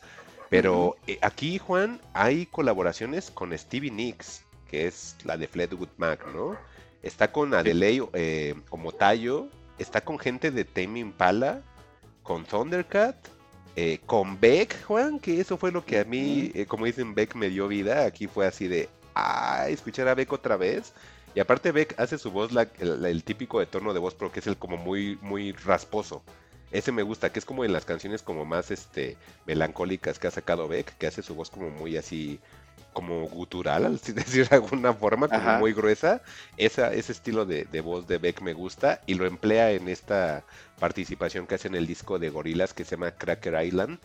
Eh, y también sale Bad Bunny, ¿no? Que pues Bad Bunny es, Que era el, el gancho, es ¿no? Jesucristo, ¿no? Jesucristo en, en el medio eh, popular, tanto en televisión, en wrestling, en música, en, en- en cine ahora, ¿no? Entonces, Bad Bunny es, eh, como dicen los chavos, Bad Bunny es aquel, ¿no? Entonces, aquí obviamente yo entiendo por completo que, la colaboración con Bad Bunny gana más gorilas que, que mismo Bad Bunny, ¿no? Ahí sí es colgarse literalmente de alguien súper famoso. Pero eh, en todos estos discos, en todos estos temas de colaboración que tiene Gorilas, Juan, me, agrada bastante que sí se sienta como un sonido propio. Eh, yo, yo siempre decía, es que no me gusta tanto Gorilas porque me gusta más Blur. Pero este disco me, me gustó tanto, Juan, que dije, quiero escuchar los demás este, que, que yo dejé de escuchar de Gorilas. Yo me fui de, de la banda desde el Humans. No escuché eh, el, el Now Now, no escuché el de Song Machine Season 1, quién sabe que tiene un nombre súper largo. Ajá. Esos no les entré. Eh, eh, Plastic Beach dije, "Meh, está bien. The Fall dije, "Mm, más o menos. Pero Humans ya como que no le entré. Ese sí de plano de Humans para adelante yo no los escuché. Pero esto que escuché de Cracker Island, sí dije, ah, sí me gustó. Igual y, y me empiezo a regresar a los demás para ver si es algo similar. Pero aquí sí yo ya podría decir, no de una manera soberbia, no de una manera criticona, ni, ni, ni haciendo menos a, Damon Albarn y este proyecto que tiene con Hewlett. em, pero sí podría decir que este es, es- esto es gorilas. O sea, yo creo que esto tú lo escuchas y dices, esto es creo a lo que Damon Albarn quería apuntar con gorilas. No- alejarse a lo mejor ya de eso de, ay, la bandita virtual y así como nos la vendían en el 2000, ¿te acuerdas, no? Así, ay, Claro. la banda virtual y nunca nadie sabe quiénes son. Y yo, "Ah, este, la voz es de Damon ya señores. Ajá, yo, sí, señores, es Damon que- Ajá, entonces como todo ese concepto y que yo sabía hacia qué tipo de gente apelaban al crear ese concepto y lo lograron, ¿no? Pero este disco sí dije, Ah, este sí está bonito. Eh, escuchar a Stevie Nicks, Juan, en los coros, eh, en la participación o el tema que hace Stevie Nicks con Gorilas, la canción se llama Oil, está bien buena, pero la verdad, yo creo que abrir con Thundercat, Juan, con una producción de Thundercat, eh, yo creo que desde ahí ya te enganchas con Cracker Island. O sea, está bien bonito el disco. Por ahí nada más no recomiendo Tarántula, que creo que es sencillo, y Baby Queen, que no me gustaron del todo. Pero todas están bien. Hasta me chuté la de Bad Bunny, que eh, es en español, Juan. ¿Te acuerdas que hace tiempo tenían participaciones de gorilas que eran canciones que parecían como son cubano, ¿no? Esta dije, ah, ok, vuelve otra vez la onda en español, pero aquí sí ya se apodera por completo Bad Bunny del estilo de gorilas. La verdad, no la sentí como una canción de gorilas en ningún momento. Esta sí pareciera que era Bad Bunny featuring Damon Albarn. Eh, Bad Bunny se apodera de la, de, de la canción por completo y por algo me queda claro que, que el güey es un monstruo en la música, ¿no? Eh, eh, a la gente le guste o no le guste, eh, el tipo es, es muy grande hoy día y, y tan grande es que, que la canción la hizo él, ¿no? Entonces, eh, él se apodera de la canción de, de Gorilas que se llama Tormenta. Eh, eh, está bien, es- me- me- lo que me agrada de él es, es su Mira, onda no- de no sé, español, ¿no? Claro, no sé hasta qué punto se la apropia o le pasa un poco a ahorita, ahorita que hablábamos de colaboraciones, no me, me ver, a ver. la de Peso Pluma con Bizarrap. Ah, Ok, ok. Este, que dices, a ver cómo, a mí me dio curiosidad para ver qué tan distinto podría ser Peso Pluma en realidad, pero, pero pues es que no puede, ¿no? O sea, él canta de una forma y tiene que estar acompañado de ciertas cosas para que sea él, si no, no es. Entonces, eh, no sé si le pasa lo mismo a, a San Benito, a, a Bad Bunny, Ajá. porque pues por más que Damon es un gran compositor y te puede arreglar cualquier cosa, pues Bad Bunny es Bad Bunny, ¿no? Entonces a lo mejor lo tienes que presentar tal cual con su esencia y por eso es que no adquiere ese ese, ese sabor de gorila, sino se queda más como, como lo que, como una canción de Bad Bunny, ¿no? Sí, exactamente. Entonces, la verdad es un muy buen disco, Juan. Por ahí escuchaba que, que decían que era un disco muy condescendiente. No, no, no, no, eh, está bien, el disco está bien y por algo está en los primeros tres sitios en varios países, incluido Reino Unido, que fíjate que Reino Unido siempre ha sido como que la meca de gorilas, salvo el disco de Fall, que a nadie le gustó. Ese disco creo que mucha gente ni sabía que existía, pero normalmente eh, debuta en los primeros puestos durante varias semanas, entonces me agrada. Y te iba a comentar, eh, este disco, Juan, lo puedes conseguir en cassette. Entonces, para la banda que ahorita ya está coleccionando cassettes, eh, ya lo puedes este, conseguir en cassette. Entonces, esto está como chistosito. Investigando, creo que llevan como dos o tres cassettes que saca Gorilas, ¿crees? Cassette, qué raro. Sí, seguramente. Sí, pues Sí. un tiraje ahí chiquitito y, Y pues y es aprovecha, ¿no? Ajá, Oye, ajá. entonces, eh, ¿alcanzaste a escuchar también? Es que hay dos versiones de ese disco. Ah, yo escuché el de que- Spotify. A ver, cuéntame. Bueno, no, ¿cuántas canciones tenía? Porque ¿El hay una versión como de 10 y otra de 15. A ver, Y es que en la de 15 hay una, hay una colaboración con De La Soul. Ah, ¿ya Se llama poco? Crocodiles la canción. y Ah, creo que ya es de las últimas colaboraciones que tuvo este True Boy de Dope. Ya ves ¿A que él poco? falleció Sí, recientemente. falleció. este, no sé si De La Soul vaya a seguir tal cual, porque pues, True Boy era una parte importante de, Mm, pues sí. de la banda, o le pasa igual que a Beastie Boys, ¿no? Que ya, este, si cuando fallece uno del trío, pues ya deciden este, retirarse. Dejarlo, claro. Entonces, eh, justamente esa, si, si tienes chance, pues échate esa versión Ah, de lo voy a buscar la versión de lujo. o la versión, la versión que bajé así por default de Gorilas Ajá. es la que tiene 10, como dices. Híjole, sí está arriba la versión deluxe. Pues échate por lo menos esas últimas cinco canciones. Esa canción de The Crocodiles está, está bonita, no es así como Ah, sí, aquí está de la Soul y tienen instrumentalación, pero, pero sí, a mí sí, creo que es la que más me gustó de- del disco, además de la colaboración que hacen con, con Thundercat y también la de New Gold con Tame Impala, que también tiene dos participaciones, si, si te fijas en la que cierren con él. Ajá. este, pues quedan, quedan bastante bien. Siento Son que 15. Pues ya es como la fórmula de, la fórmula de gorilas desde el Plastic Beach, invitar a, a muchos músicos a colaborar con ellos. Creo que, perdóname, fue más notable ahí con, con este The Sound Machine, que iban soltando canciones cada, cada mes o cada dos meses hasta completar el disco Ajá. te lo iban armando con animaciones, ¿no? Y en este, pues ya este te lo mandan tal cual, ¿no? Todo completito y con Ah. estas, es- con estas dos versiones. Ah, sí está padre. Ahí se escucha un poquitito. Está en el teléfono. Es esta de cro- eh, crocadilas. Es como crocodile con gorilas. Ah, qué divertido. Ya voy a dar pausa si no nos tuman el episodio. Sí, por favor. Este, este, pues sí, sí le voy a dar ahí una segunda escuchadora a la versión deluxe para ver qué onda con Gorillaz. Me, me- me- me dejó muy contento el disco. Creo que fue de lo que me ayudó la semana, Juan, escuchar estos discos. Pero antes de seguir con otros, ¿qué onda tú, Juan? Porque también ni modo que va a ser el MyCast, ¿no? A ver. No, no importa, digo, ah, cuando, cuando, cuando traes buenas recomendaciones, a mí no me importa que sea el MyCast. Pero bueno, tú hablabas ahorita de, de la clase baja del Reino Unido y cómo el grime Sí. los, u- le- los une y todos contra. Pues bueno, yo te traigo la contraparte. A ver. Y es que encontré un tipo que tiene música perfecta para hacer bases de datos en Excel. Se llama. Fred Again. Fred Ajá. Again. Y es que Fred Again es un productor este, multi- multi-instrumentalista. Qué, qué difícil esa este, palabra, ¿eh? Hoy, hoy trabajo. multiinstrumentalista, sí, ya sabes. Este productor, este compositor, remezclador y cantante, Fred Again, Ajá. que pues es este hijo de un abogado que se llama Charlie Anthony Waterford Gibson y su mamá que se llama Anne-Marie Frances Morgan, que son miembros de la realeza. Ok. Son, son, son, este, tiene. es ¿Son los peso pluma de allá? Ándale, es, es el tataranieto de un aristócrata que se llama Shane O'Neill. Híjole. Y, pues bueno, hay todo el socialité de, de este señor, ¿no? Pero lo más curioso de él es que cuando tenía 16 años se unió al grupo de acapela de Brian Eno, porque pues obviamente posibilidades, ¿no? Claro. Este, y de ahí pues vieron que el chico pues sí, como que tenía talento, digo, no es que necesitaran este apoyarlo porque pues tenía el sustento, pero pues vamos, es un tipo este talentoso y con y con, eh, con esto lo demuestra, ¿no?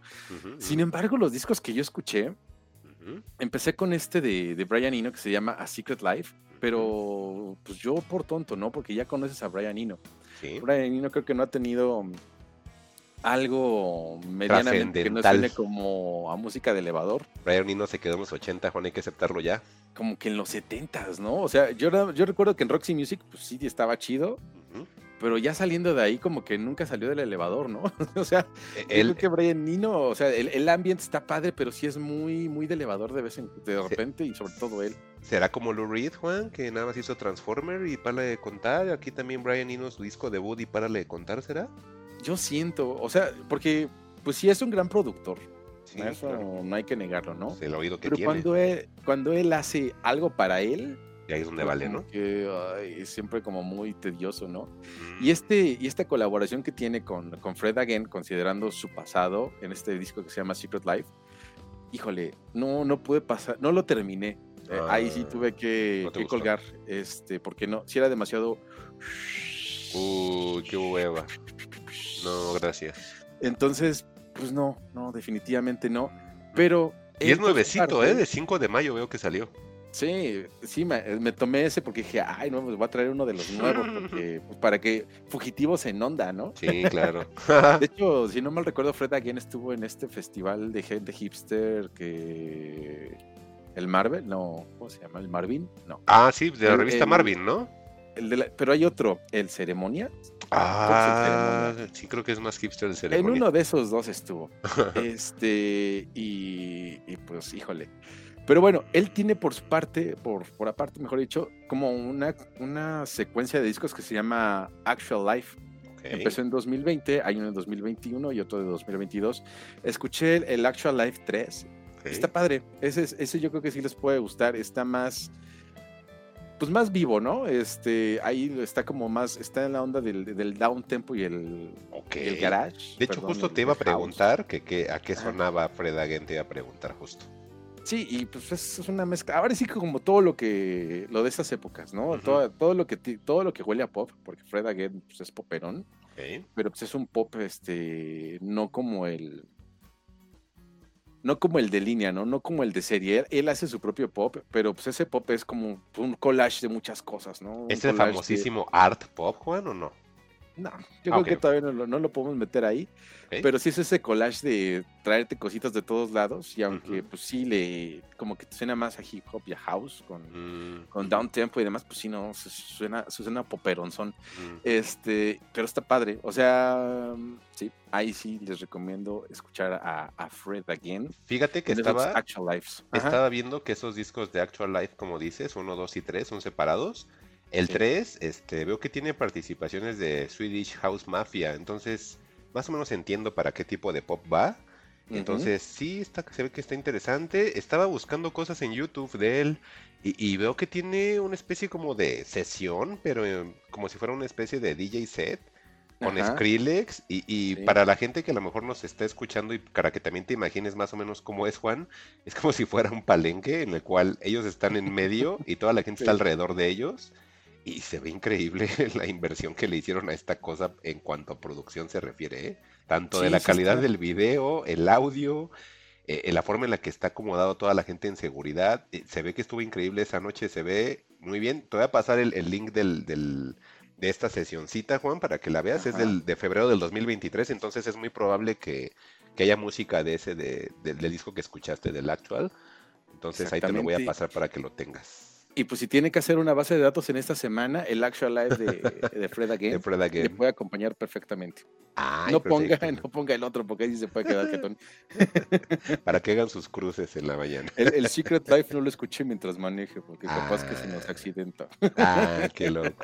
¿Y qué más escuchaste, Juan? A ver, platícanos. Este, pues mira, además de eso, este, traje algo para los hijos de los escuchas de Fugitivos, porque Ah, no, no me los imagino escuchando a Les Serafim. Ok, a ver, a ver. Bueno, de- yo creo que sí debe haber, ¿no? Este, pero siento que esto es más como para, para tu niña que de repente te sorprende y dice, papá, papá, llévame a ver a Blackpink, y tú, ¿no? Siéntate aquí, te voy a reeducar. Este, Les Serafim pues, es, una, es una banda de K-pop con integrantes este, japonesas y coreanas. Eh, es de 2022, es de reciente actividad, pero pues salió un disco en este año que se llama Unforgiven.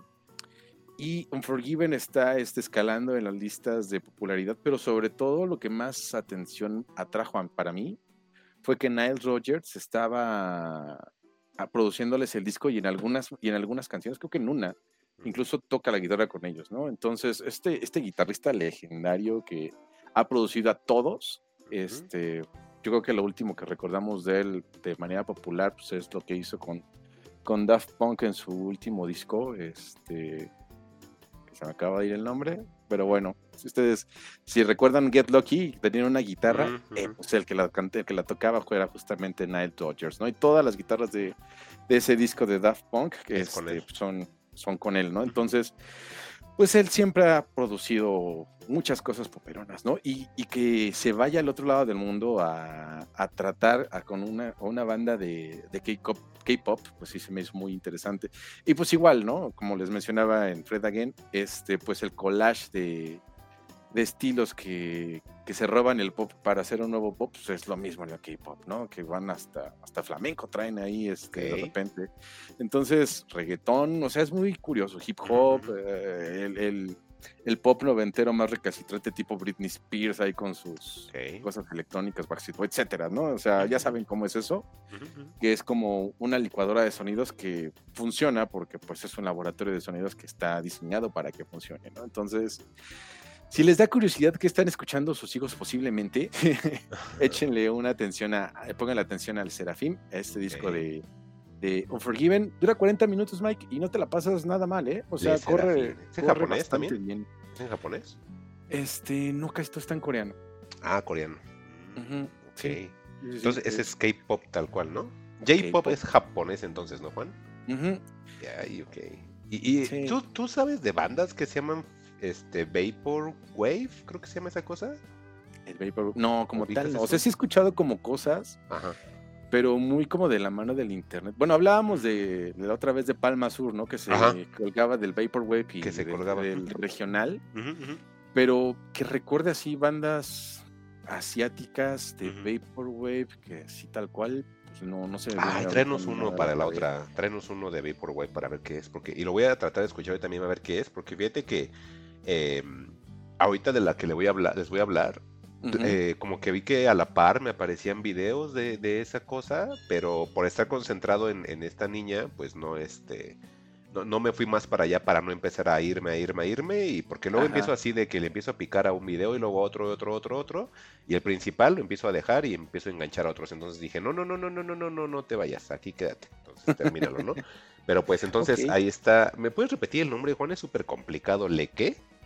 Pues eh, no tanto, es como, como Serafín, así como la novela Serafín. será pero- el Serafín, pero en francés? Serafín. Sí, será. eh, No sé, la verdad no le veo. Yo le veo más como que intenta hacer un acrónimo. mm, ya. A que sea en este, francés tal cual. A que sea algo francés tal cual. ¿eh? Mm, ok, ok, ok. Ok. Bueno, pues eh, me sigo entonces con los que me Sí. faltan, Juan. Eh, son tres, Mike. ya son tres. Híjole, son demasiados. Me pasé de tonto. Perdónenme a todos. Pero voy a tratar de ser bien breve. Eh, eh, de lo que les comentaba de la chavita que estuve escuchando, es una chavita que le traigo un buen de ganas de ya de escuchar su música de tiempo atrás. Porque le la, empecé a ver que la, que la mencionaban bastante. Así prácticamente decían que era como que la artista que debías escuchar. Em, estoy hablando de una chica que se llama Big Pig. Ese es su nombre artístico. Realmente ella se llama Jessica Smith. creo que era mejor que se ponga Big Pig. Porque Jessica Smith creo que es muy genérico. Igual es, Sí, es, este, inglesa también, Juan. Otra vez aquí vamos Ajá. con onda inglesa. E- Es curioso porque su música es en inglés, su onda es este, inglesa, pero realmente ella vivió en España. Y ella nació en España inclusive, ¿no? Pero sus papás son ingleses. La pequita. Ándale, la puerquita o puercota, algo así, ¿no? Ajá, pero realmente es Big Pig nada más. Ajá. Este, lo curioso es que Big Pig está escrito con dos is, las dos, tanto Big como Pig son con dos is. Con toda eh, la intención de que en Google te aparezca rápidamente, ¿no? Claro, porque si le pones Big Pig solito, pues te van a aparecer puros puerquitos. Entonces, obviamente lo hizo con esa intención. Y aquí viene lo increíble de Big Pig, Juan. Eh, todos hablaban de ella. Es un disco debut, Juan. Eso es lo que, eso es lo que me emociona un poquito. Es un disco debut que viene eh, precedido de, pues ya sabes, de esos artistas que sacan sencillo tras sencillo tras sencillo. Esta chica se la ha pasado lanzando sencillos desde 2017 que no entraron en ningún tipo de, de EPs, o sea, ella sacaba un sencillo y así como normalmente lo hace Bad Bunny, ¿no? Que te saca una canción cada dos semanas para que nunca lo olvides. Ella era así, pero la diferencia es que aquí sí lo olvidaban, o sea, realmente no pegaba en ninguna parte. Pero lanza su disco debut, Juan, y toda la gente se vuelve loca con este disco que se llama Bubblegum, que como la misma prensa, como la BBC, como, como Enemy, como The Guardian, Juan, que han hablado de ella, dicen que el nombre está muy bien porque es tal cual como un chicle que se te pega esta cosa. Y, y la verdad es así, es un disco pop, Juan, muy en la vena de Grimes, muy en la vena eh, eh, de Poppy. eh, lo puedo meter un poquitito como con la onda onírica que hace Billie Eilish, no la pop, sino la, la que es así como onírica, Etérea, ¿no? ajá, exactamente, como etérea, ajá, que les gusta a los chavos así, que les canten así susurrando, como que les gusta esa onda, pero Ajá. con su voz como muy aguda. Y ahí voy de nuevo. Poquito de reminiscencia a Crystal Castles, que no los puedo olvidar, que lo escucho en todas las bandas que escucho electrónico, pero realmente esto es así. Esto se denomina, según Juan, un pop alternativo. Ya vamos a empezar a meterle la palabra alternativo.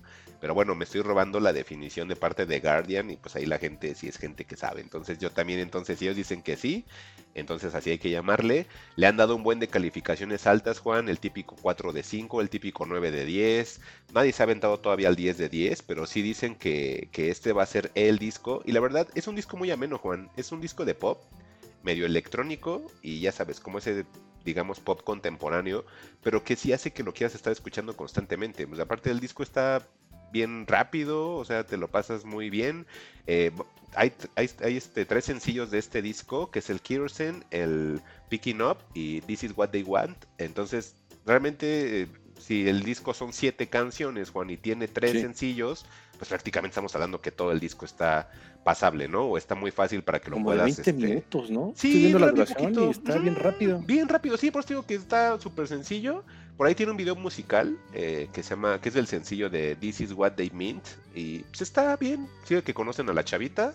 Es una niñita, entonces este me, me agrada muchísimo porque dicen que, que ese disco, estuve leyendo por ahí un artículo que fue donde me la topé. Eh, a ella me la encontré porque les decía, navegando en Pitchfork para ver cuáles eran los discos como que más eh, eh, ¿Cómo iba el rankeados. año, no? Exactamente, me- de ahí me fui a un link de, una reseña que hicieron en Enemy y, decían que la chavita sacó su disco, ahora sí disco tal cual, luego de sacar puros este, sencillos, que porque empezó como a tener muchos ataques de ansiedad de que decía que toda su carrera pues no iba a ningún lado. Y pues en esos ataques de ansiedad se le empieza a hacer un recopilado y, y, pues eh, inconscientemente ella empieza a formular las piezas de un disco y saca el disco debut. Entonces el- la misma persona que escribía la reseña decía es que ella tuvo que haber hecho discos desde un principio, no irse con la, con la este, tónica actual en la cual todos sacan sencillos y nadie saca discos, porque a toda la gente le da miedo sacar un disco hoy día, te explicaban que porque la gente no quiere escuchar 40 minutos un disco de una sola persona, que ellos quieren escuchar una canción, que quieren escuchar la canción que vieron en TikTok, que vieron la canción que salió en un comercial, en un este, en una escena de una película, eh, etcétera, ¿no? Y que la gente no quiere escuchar discos y que eso pasa no solo para los fans, sino que los mismos artistas ya tienen ese miedo, Juan. Y me, me- me llamó mucho la atención, se me hizo muy interesante esa, Sí, e- esa reflexión, ¿eh? sí, justamente, fíjate que quería hacer, como fue el- en esta semana el 25 aniversario del ABBA, del Ador, perdón, de los Smashing Pumpkins. Ah, ok. este, dije, me lo voy a llevar para platicarlo con los fugitivos. Este, pero no, fíjate que es un disco de como 17 canciones, de hora Oh. 10 minutos, no, como hora, hora 30, Ujú. no es cierto, como hora, hora 20, porque los CDs ya ves que tenían una capacidad como de 90 minutos, ¿no? 80 minutos, pero este sí lo usaba en toda su extensión, entonces me quedé pensando justamente en esa época de, de cuando el CD era rey, de que al, al artista le exigían sacar un disco al año y que el disco fuera de más de una hora, este, y pues quedaban exprimidos, ¿no? Entonces pues, vivimos un tiempo radicalmente opuesto, ¿no? Donde si acaso se avientan a hacer un EP con tres o cuatro canciones, porque bueno, este disco que nos hablas, pues sí tendrá siete canciones, pero estoy viendo que la más larga es de tres minutos y la más corta es de dos. Sí, es. Entonces, sí, como te decías, en 21 minutos ya escuchaste un disco y, creo que me parece correcto, porque también el, el Ador, pues lo, lo escuché por el entrenamiento que tengo de toda la vida, ¿no? Pero para alguien ahorita, no sé, Nuevo. ¿Y de una hora? No. Ajá, sí te pones en tu plan de el rockero maestro, ¿no? Escúchate este disco, hijo, y pues 80 minutos y de repente hay canciones que son meramente relleno, o sea, ni siquiera eran así como canciones chidas, no era así como de, ay, ya, toma eso para que ya esta cosa y salgar, salir del apuro, porque además este disco de que te decía de Ador de los Smashing, que, que tiene una edición de lujo de 25 aniversario, me la encontré en, en Apple Music. ¿Sabes cuánto dura el disco? Siete horas. Wow. O sea, pusieron todas las maquetas, los sencillos, lados B y demás.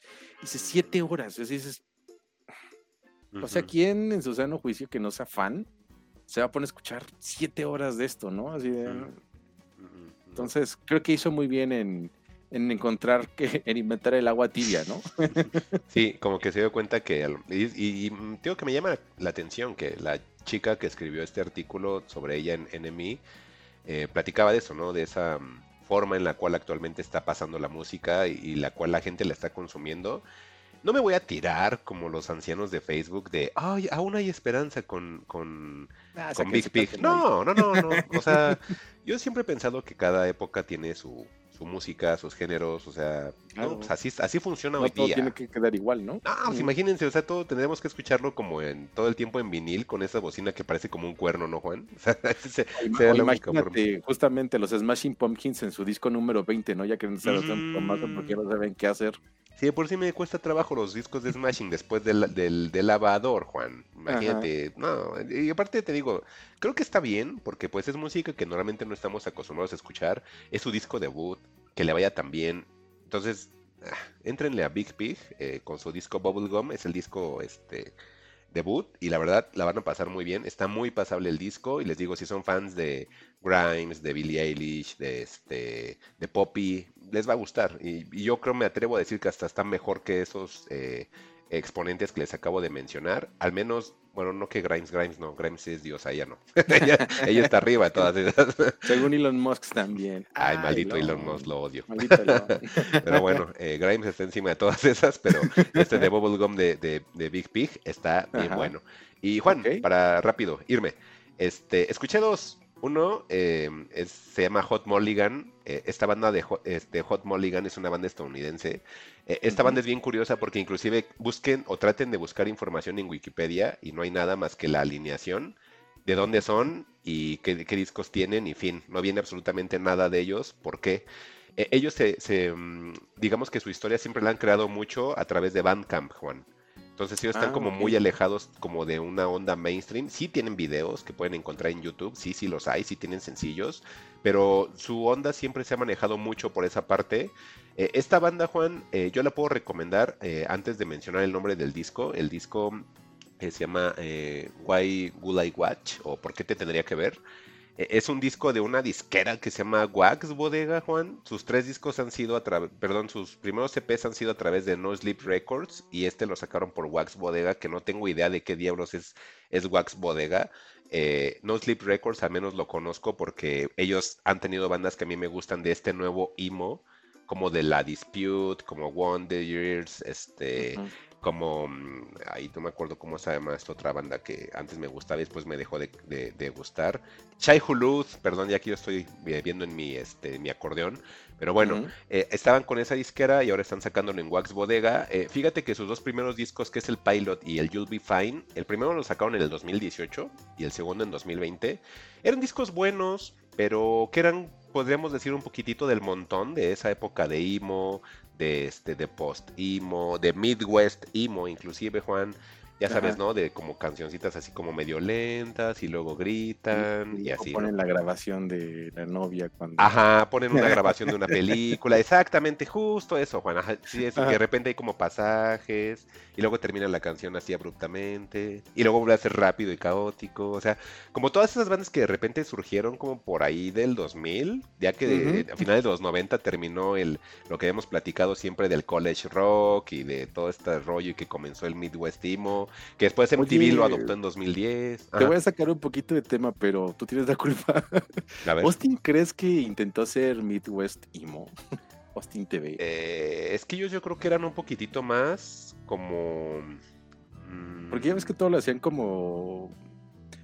Ay, como un performance de esos de, de escuela de arte, ¿no? De vamos a poner una grabación y vamos a tocar sobre la grabación.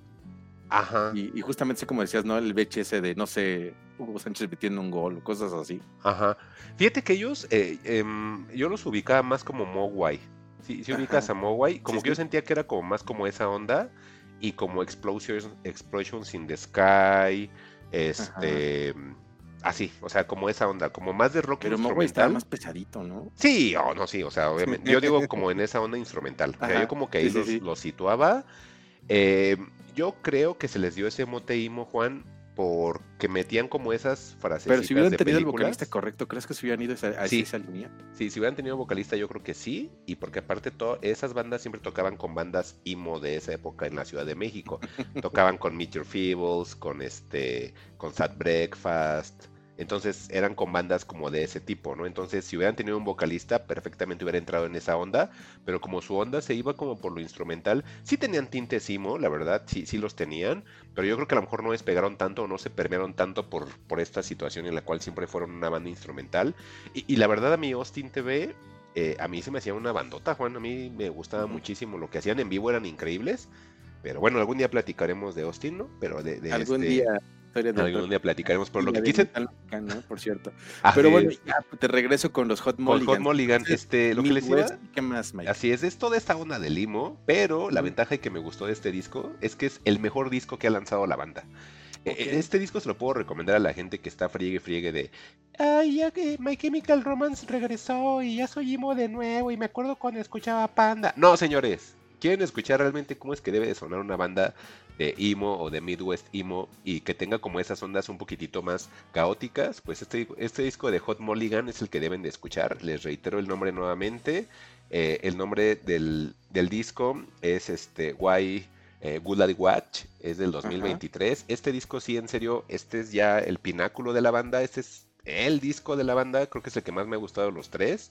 Este sí me gusta de principio a fin y les comento, tiene sus tintes este como atmosféricos, de repente ya hay algún eh, momentos caóticos, la mayoría del disco es caótico, entonces realmente a mí me gusta mucho ese emo que es como el más agresivo pegándole ya un poquitito más al hardcore o al post-hardcore como le llamen y perdón de ponerle tantas etiquetas, pero pues así es la música, ¿no?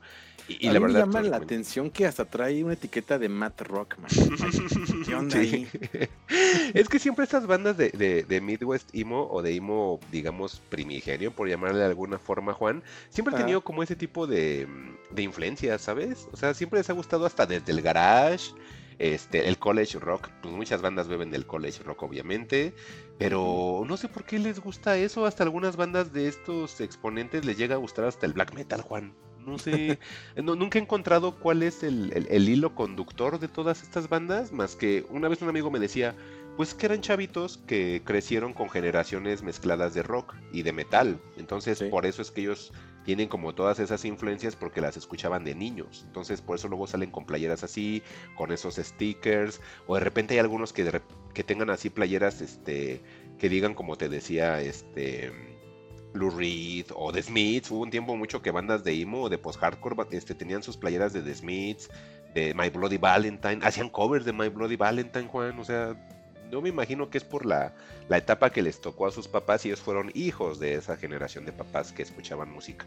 Me imagino que por ahí va y, y creo también que por ahí va el sonido medio shoegaze. Es, es toda esta onda del, limo de, principios del 2000 y de finales de los 90, Juan. Yo lo culpo mucho a toda esa mezcla de los papás este, que escuchaban música y pues, obviamente permeaban en la influencia a los chavitos, ¿no? Yo creo que ese es el origen de... Pero yo creo que escúchale, te va a agradar, está entretenido. No está tan lento como a lo mejor el Midwest Emo real. Sí, también hay que hacer la diferencia. Este no es el, Midwest Emo real, no es true. este es un poquito más caótico, este es como más post-hardcore, ¿no? Es para que grites y ese rollo. Y está divertido, ¿no? Y ya, ese es ese. Y el último, Juan, ya para irme y empezar con los temas. Para cerrar. Sí, para cerrar. Hoy la palabra del día de fugitivos es multi-instrumentista. Y aquí estamos hablando de un tipo que se llama James eh, McBain. Es un tipo eh, de esos genios. Sí, y es de esos tipos como genios, Juan. Es un genio eh, escocés, el cual tiene su banda de One Man Army y la banda se llama Hell Reaper. ¿Qué diablos es Hell Reaper? Volvemos a traer metal a fugitivos. Este es el metal, Juan, que tú desde que le pones al play y le pones el tema 1, Juan, ya estás moviendo la patita o moviendo el piecito y la cabecita, Juan. Créeme que es de los discos más divertidos que he escuchado de metal. Él mismo llama a su, a su proyecto de Hell Reaper como Black Speed Metal.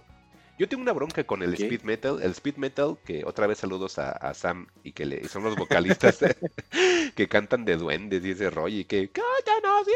Y nunca me ha gustado esa onda, ¿no? Nunca le he encontrado el, el, gusto al speed metal. Nunca, nunca, nunca. Cuando veo que él pone la etiqueta Black Speed Metal, dije, bueno, en, tu etiqueta dice Black, ahí voy. Y empiezo a leer que tiene influencias de Darkthrone, de Megadeth, de Sodom, de Motorhead, de Anticimex. Que qué diablos es Anticimex? Es una banda de crust punk. Entonces, es así de. A ver, ¿cómo, cómo, cómo, cómo? Oye, pero él solito haciendo todo eso. Él hace todo, Juan. Él canta, él toca todos los instrumentos, todos los instrumentos. Él escribe todas las canciones, Juan. Es un maldito genio el chamaco. Entonces. ¿Se presenta en vivo o cómo chingados hace eso? Fíjate que no he encontrado cosas de él en vivo. Me imagino que se ha de tomar una poción y se multiplica. se multiplican muchas personas. Con, sus tambores en la espalda. y, va en la rodilla. Ajá, pero bien rápido. este, fíjate que eh, él, él se hace mención que es fanático de Darkthrone y de la música que hace Darkthrone. Aquí algo bien curioso de Darkthrone, Juan. Es una banda de black metal como de mis favoritas. Últimamente me han gustado más sus discos y a la gente ya no le gusta porque creo que han estado mezclando mucho el punk y el metal como en los 80, como cuando el black metal comenzó, Juan, y a la gente se le olvida que así fue como comenzó, que fue una fusión entre el punk rock y, el, fusión entre el metal de lo que hacía Venom, que dio origen al black metal, y ahora a la gente black metalera le molesta que el metal se mezcle con el punk, quién sabe por qué, Juan, si así es como comenzó todo, pero bueno, a la gente se le olvida y a la gente ya no le gusta, pero este tipo, eh, este James McBain, o Hell Reaper, como le llamaremos, este él dice que le gusta la forma en la que hacía Darktron su música. Darktron, Juan, si no lo sabías, Darktron no se ha presentado ni una maldita vez en vivo. Ni una maldita vez. Es un dueto, Juan, esta banda de, black metal, este, noruega también. Este, e, e, Esta banda se creó en el 86, Juan. Y desde el 86 hasta el 2023, que acaban de sacar apenas un disco, nunca se han presentado ninguno de los dos en vivo a tocar canciones de Darkthrone. Hay ocasiones en las cuales el, baterista se ha puesto a hacer featuring con alguien o una colaboración con alguien, pero realmente que estén ellos juntos tocando canciones de Darkthrone en vivo, nunca se han presentado en vivo, Juan. Entonces no sé si por ahí también como que esta fijación la está teniendo Hellreaper, pero bueno, al ser multi-instrumentista, pues él mismo te saca nada más los discos, pero te lo juro Juan, este disco que escuché que se llama Warlock Scream and Wither Hacks, está así excelente, Juan. Desde el primer tema, en serio, que estás moviendo el piecito, la cabecita. Son melodías como si metieras en una licuadora los, este, los requintos de Megadeth, Juan, con, la, con el grosor de Motorhead y con las voces de, del black metal. Entonces hay momentos en los cuales tiene pasajes muy bien elaborados con guitarra que obviamente son propios del speed metal. Que a mí el speed metal me gusta la música, pero ya cuando empieza la onda del vocalista y y ese rollo, no soy fan. los únicos tonos agudos que soporto son de King Diamond y esos son los únicos. Y, de Rob Halford, de todos los demás me cuesta mucho trabajo, pero sí reconozco que el speed metal tiene esos pasajes con guitarra muy elaborados y muy rítmicos, entonces, eh, o melódicos, como le podríamos llamar. Entonces, realmente a mí se me hace una banda muy entretenida.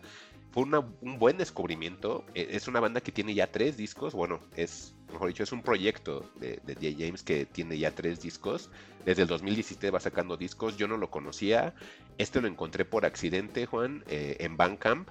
Eh, lo empecé a buscar en, en, Spotify, lo encontré y de verdad, desde la primera vez que escuché este disco de Warlock Scream en, en Wither Hugs, que el nombre tal cual te dice, te evoca o cosas de Dungeons and Dragons, porque, pues, este, speed metal, porque speed metal, ¿no? Ajá, exactamente. Y de hecho, Juan, si ahorita puedes googlear la portada de este disco de Hell Reaper de, de Warlock Scream, pues luego te sale ahí este un machito cabrío, ¿no? Como, como, como dictan los cánones, el muchachito ya sabes que es pelito largo alaciado, muy bonito el muchachito porque pues pues es, es, de allá, ¿no? de sí, ya sabes, ¿no? Exactamente, son de esos este duendecitos hermositos que, que nacen en esa parte del mundo. y metalerito, ¿no? Metalerito con rasguitos finos, pero que el tipo es un genio y la verdad, Juan, es este disco está bien divertido, yo te lo puedo recomendar demasiado. Eh, eh, había antes una escena que le llamaban el, la nueva ola de heavy metal británico, o New Wave of British Heavy Metal. Y, bueno, a mí me recuerda mucho esto por la forma en la que está hecha la música y yo lo pondría ahí. Este, pero ellos también lo tienen como que encumbrado, como si lo quisieran meter mucho en, en, en el metal clásico de los 80, ¿sabes? Y es un chamaquito, Juan. Te lo juro, el experimento que él hace en este disco está increíble, está tan increíble que, me volví fan inmediatamente de lo que hizo en este disco y voy a escuchar los demás para ver si, si, si es así. Y, estaba revisando los shows en vivo, Juan, y sí, hace shows en vivo. Entonces habrá justamente, que Justamente es lo que te iba a decir, que estaba viendo que pues no, no es un one man band. sí tiene miembros, tiene una banda para presentarse en vivo, ¿no? Entonces, no, no, yo sí me lo esperaba ver con los platillos en las rodillas, tocando duro, duro, duro, pero no, no se me pase. no, no, está complicado, pero sí, se los recomiendo muchísimo, Hell Reaper, para que le echen un ojito. Ajá, ajá. Eh, bueno, le echen un oído y la verdad está bien bueno. Y les repito el disco, Warlocks Grim and Wither Hacks, que es algo Perfecto. así quién sabe qué cosa. y pues Juan, ¿tienes algo más o nos vamos a los temas? No, pues mira, ya, ya con eso terminamos esta extensa sección Muy de que están escuchando los fugitivos, pero bastante nutritiva, espero que la aprecien. Variada. Yo creo que les va a ser buena, les va a ser más agradable esta semana infernal, calurosísima. Calurosísima. Este, y, y pues bueno, realmente los temas que les vamos a presentar, que como ya les habíamos anticipado, eran Barry o Barry, o Betty, como decía Nono Hank, Betty, este, y Ted Lasso, ¿no? Realmente creo que no nos vamos a extender tanto con ellos. Pero pues vamos a empezar, ¿no? Empiezale con Ted Lasso. Ted Lasso, que yo no vi la tercera temporada y tú sí la viste. Eh, Ted Lasso. Ay, Ted Lasso, Juan. la segunda temporada es una toma de pelo, pero a ver, dinos la tercera Ted temporada. Tercera temporada. Tercera. Estaban haciendo una comparativa de minutos que duraba la primera temporada contra la tercera temporada. No me pregunten las cantidades porque ahorita se me acaban de borrar, pero básicamente era el doble. Si pon tú, si eran 400 minutos en la primera temporada. Bueno, 300. punto. En la segunda eran casi 600. Guay. Pero bueno, Ted Lasso, temporada 3. Pues mira, se nos acaba el Happy Place. De hecho, estaba. Tuve como unos sentimientos encontrados al finalizar esta, esta serie de Ted Lasso. Me voy a ahorrar los spoilers porque. Pues Mike está ahí pendiente de ver la tercera temporada. Seguramente la va a ver, pero creo que no sé qué. No sé con cuánta emoción la vaya a ver después de lo que le voy a platicar ahora, ¿no? Y es que en Ted Lasso, pues las cosas se resuelven y, y cuando se resuelven ya no generan más conflicto, ¿no? Y si algo genera conflicto y si algo genera problema, pues en el- llegará el momento de ver que realmente no era un problema, tendrá una solución positiva y todos terminarán este, siendo amigos, abrazándose, aceptándose y pues todo va a ser muy, este, muy amigable, ¿no? Como sería el mundo sin abogados. Básicamente eso es Ted Lasso. Este, Ted Lasso pues, es una serie que ya hemos platicado, que fue creada por, Jason Sudeikis y, Bill Lawrence. También están ahí de la mano este, Brendan Hunt. Brendan Hunt, si no mal, si no lo ubican, pues es el coach Beard, ¿no? Y también dentro de, de este grupo de escritores está Brett Goldstein, que es este. Se me acaba de ir su nombre del personaje, el que es ¿Quién es? ¿Quién es? ¿Quién es? Roy Kent, perdón, Roy Kent.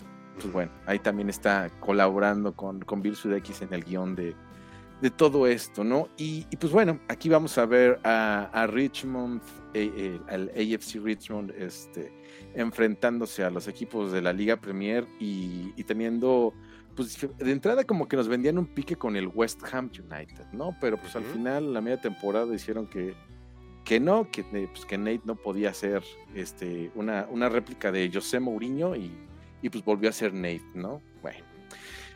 Entonces, pues Ted Lasso llega un momento en que descubre que pues el fútbol es a base de triángulos. Recuerda, le presentan una selección, eh, la selección holandesa de 1970-74, esa de Johan Cruyff.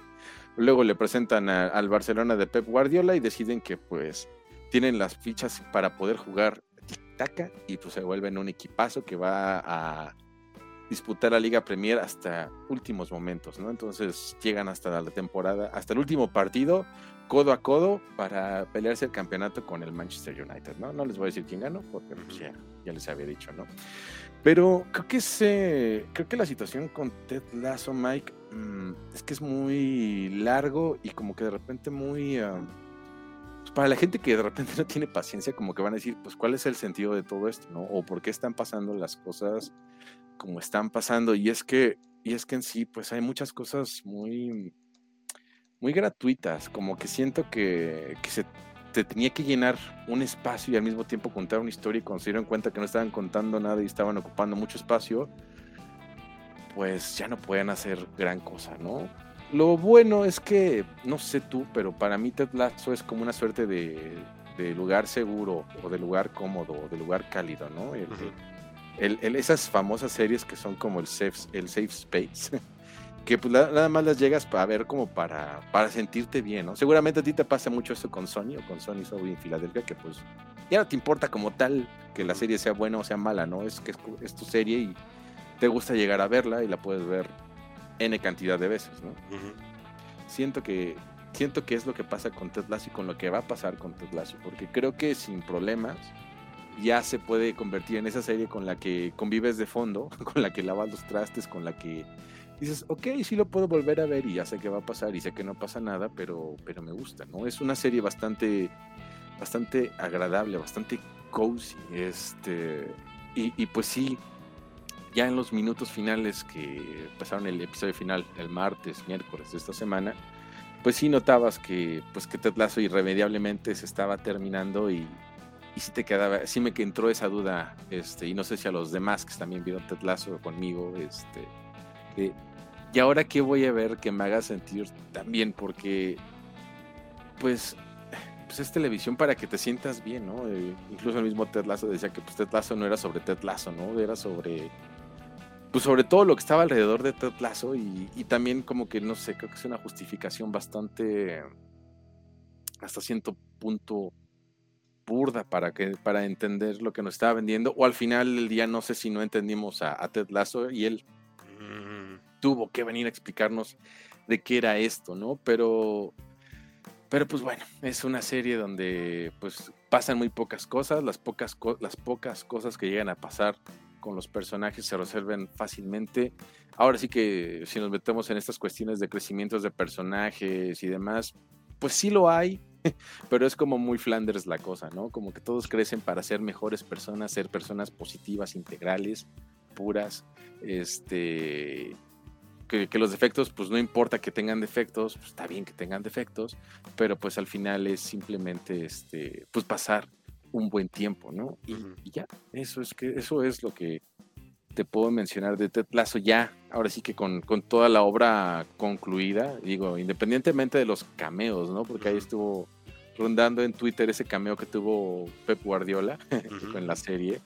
Este, también vemos a algunos de los personajes también decir de dónde sacaban sus referencias, que pues algunas son bastante obvias, ¿no? El, el actor que hacía de, que hace de, de Jamie Tart decía que se había inspirado en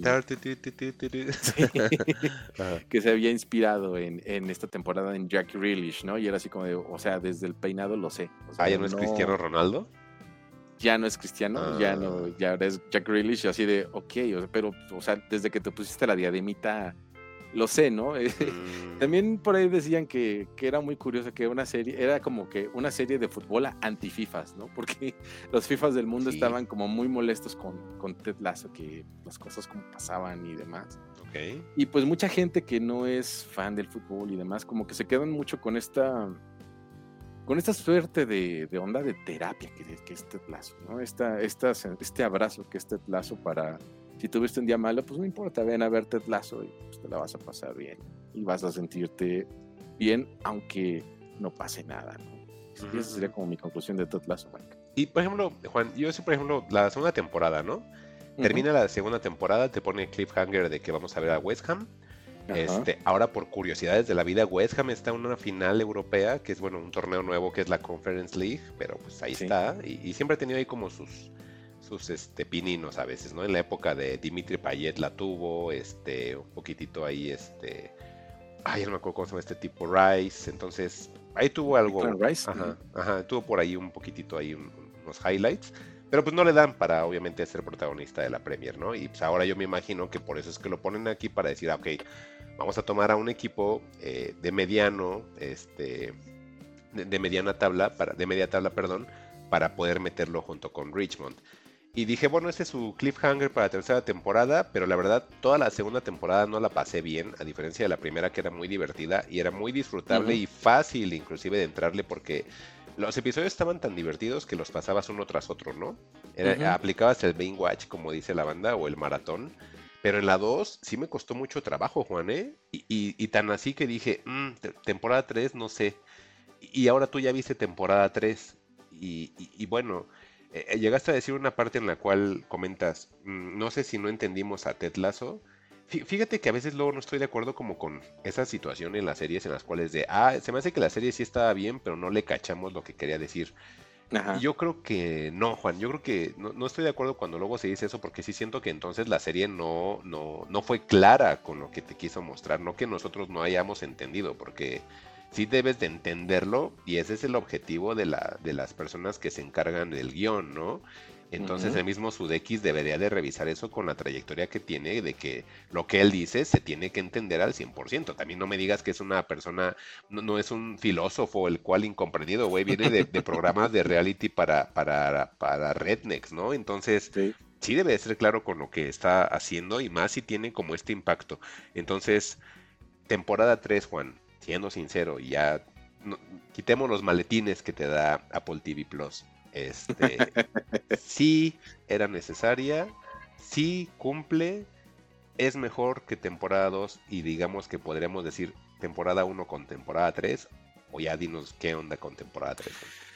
Pues mira, temporada 3 era necesaria, sí, que teníamos que darle una conclusión a, a Ted. Digo, los demás personajes, pues sí tienen como una suerte de cierres, pero la situación es cuando te estás pasando también ¿por qué tendría que acabar, no? Eso es como, es lo que siento con los personajes que están alrededor de Ted Lasso, ¿no? Obviamente Sí. Ted Lasso, seguramente ya te estás imaginando qué es lo que, qué es lo que pasa con él, porque es muy telegrafiado, creo que hasta cierto punto es predecible.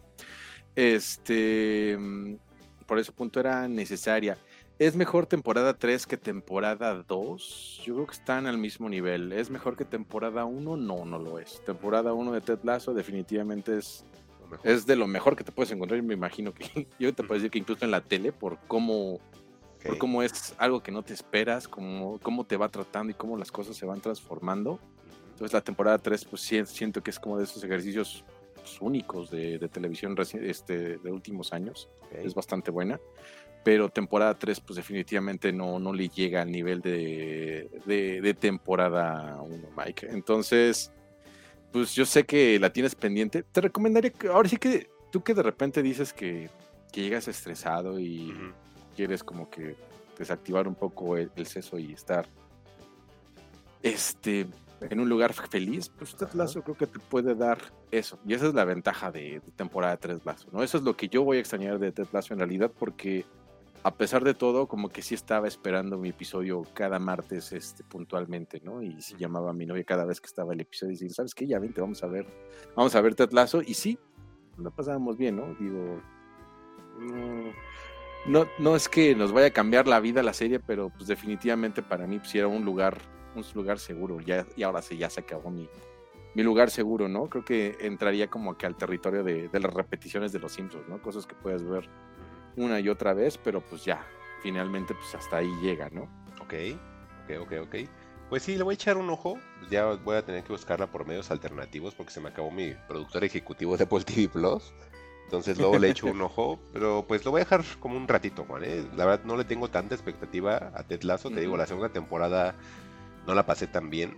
Entonces me voy a esperar un poquitito como para tenerla así de frío y de, órale, vamos a verlo y, y a ver qué es lo que sucede. Porque al final, como dices, pues ya es un fin, ¿no? Entonces ya vi dos temporadas, ya es un fin y pues es momento de darle una conclusión a, a esa historia del señor Jason Sudeikis, ¿no? Así es, así es. Y pues bueno, los fans de Ted Lasso se la van a pasar bien, porque son Sí, fans. pues, Pero para los pues, el fans. resto puede que no tanto. Que quién sabe. Híjole, es que eso es lo que me preocupa un poquito, que empezó muy bien y a lo mejor siento que Jason ya no supo como para dónde darle. Y temporada 2, pues sí, trastabilla demasiado. Yo, yo lo siento como muy. Hablábamos de los problemas de Jason Sudeikis con su esposa, ¿no? De Ah, que lo, lo engañó Olivia Wilde, se divorciaron. Sí. Yo siento que este guion o esta escritura de Ted Lasso es un tanto catártica para él, es una forma de desahogar justamente todos esos fantasmas o traumas que se le generaron y pues por eso es que sale lo que sale. ¿no? Y yo creo que en algún momento el trauma te deja de te deja de sangrar y es cuando puede que se te haya acabado la vena para escribir cosas como las que escribió. Ok. Pues ya. Y hablando de finales, Juan, acabó Succession, acabó eh, Ted Lasso y acabó la famosísima serie que estuvimos platicando durante varios episodios, que ya lo mencionaste al principio, Barry o Barry, como le quieran llamar. Este producto creado, esta comedia de humor negro o tragicomedia, como le está llamando algunas personas, eh, creada por Bill Hader, alias el policía de Super Cool, alias este, Ned de Saturday Night Live, eh, alias este, Richie de, este, de It, de la nueva versión de It, etcétera, ¿no? Entonces, pues Bill Hader, que está aquí en este caso mostrándonos este producto, esto que viene totalmente de su cabeza, es creador de, de, de- de esta de la tercera temporada, realmente él escribe y dirige la mayoría, sino que todos los episodios que integran esta temporada 4, eh, Barry o Barry. ¿Qué diablos es Barry para la gente que a lo mejor no lo sabe? Pues es un típico americano que regresa de la guerra o en este caso regresa de, de una misión eh, militar y viene con todos los traumas que conlleva el estar en una guerra eh, auspiciada por el gobierno norteamericano y llega a, a su país y en el cual tiene que empezar a, a reconstruir su vida o tratar de tomar su vida casi desde cero, Juan, acarreando todos esos traumas, pero él decide como para canalizar toda esa energía y toda esa mezcolanza que tiene en la cabeza, eh, meterse a un taller de actuación. Entonces le llama mucho la atención eso. Yo hace mucho tiempo decía que las personas que tenían alguna situación psicológica les ayudaba mucho la actuación porque eran otra persona y era como tratar de hacer un borrón y cuenta nueva porque eres otra persona y eliminas todos los paradigmas que tienes acarreando. Entonces, eh, creo que por ahí va un poquitito la visión de, Barry o de la visión de, Bill Heather, perdón. Y, bueno, eh, Juan, pues esta cosa comienza en 2018. La verdad, la vi en su momento. Sale temporada 2, no sé por qué diablos no la vi. Temporada 3 tampoco. O sea, realmente la temporada 2 sale al siguiente año, que es en el 2019. Eh, tarda muchísimo temporada 3. Temporada 3 la tenemos hasta 2022. Y es cuando de repente empiezo a ver nuevos fans y gente que de repente me decía que la serie sí la veía y que estaba al corriente. Y yo, ay, qué chistoso. Yo recuerdo haberla visto cuando salió. Eh, dije, ah, ok, vi la 1 y fin. La temporada 2 ya no la quise ver. De repente me, encuentro que hay temporada 3 y que la temporada más este, depresiva y melancólica y me la mega vendieron. Y, y, fue así de, ay, pues vamos a retomarla. O sea, la 1 me acuerdo que me gustó, pero dije, si la voy a retomar, la voy a retomar desde cero y la volví a ver desde temporada 1, capítulo 1 y pues vi estos, eh, en ese momento 24 capítulos que era hasta temporada 3 y ya fui viendo semana a semana temporada 4 para ver la conclusión de, Barry. Se me hizo primero que nada, Juan, antes de darte eh, oportunidad de opinar. Adelante, adelante. Em, yo veo los primeros capítulos de, de Barry, que es, digamos, temporada 1, 2018. Empieza en marzo y termina en mayo, muy cortitos, pues son nada más 8 temporada 2 la, la hacen el segundo año, es decir, del 31 de marzo al 19 de mayo del 2019, igual con 8 episodios. Pero se lleva pues un hiatus desde 2019 hasta 2022, tanto en que esos son los años perdidos de la humanidad por pandemia, Juan. Pero pues son muchísimos años y de repente veo que en abril de 2022 quiero pensar que es por el hype que se tiene por ver televisión en la gente, que de repente repunta y, se vuelve muy famosa y se vuelve un fenómeno a mediana escala, porque también hay que ser, ser sinceros, Juan. Esto no es una cosa que tú lo platiques en el Metrobús y todos digan, ah, sí, el episodio de Barry. Esto no es de Last of Us. No, esto no, es de Last of Us. O sea, sí es una serie buena, tiene su, su fanaticada, pero a medio pelo. O sea, realmente sí no es así como la serie. O sea, sí tiene cosas muy buenas, pero sí entiendo que de popularidad no es la serie, ¿no? Entonces, eh, veo que tiene un repunte. Desafortunadamente yo creo, considero que en ese repunte no es en la mejor temporada que es la 3. Y luego tenemos temporada 4 que yo le quiero llamar 3.2, ¿no? Por las cosas que suceden y que más adelante platicaremos. Pero Juan, Barry, ¿a ti qué te parece antes de yo dar mis opiniones? Nada más si siento que está un poquitito separado. Sabes, siento que Barry es como una suerte de montaña rusa. Em, sí, sube y baja, definitivamente. Y yo, mi acercamiento con Barry pues, fue, creo que,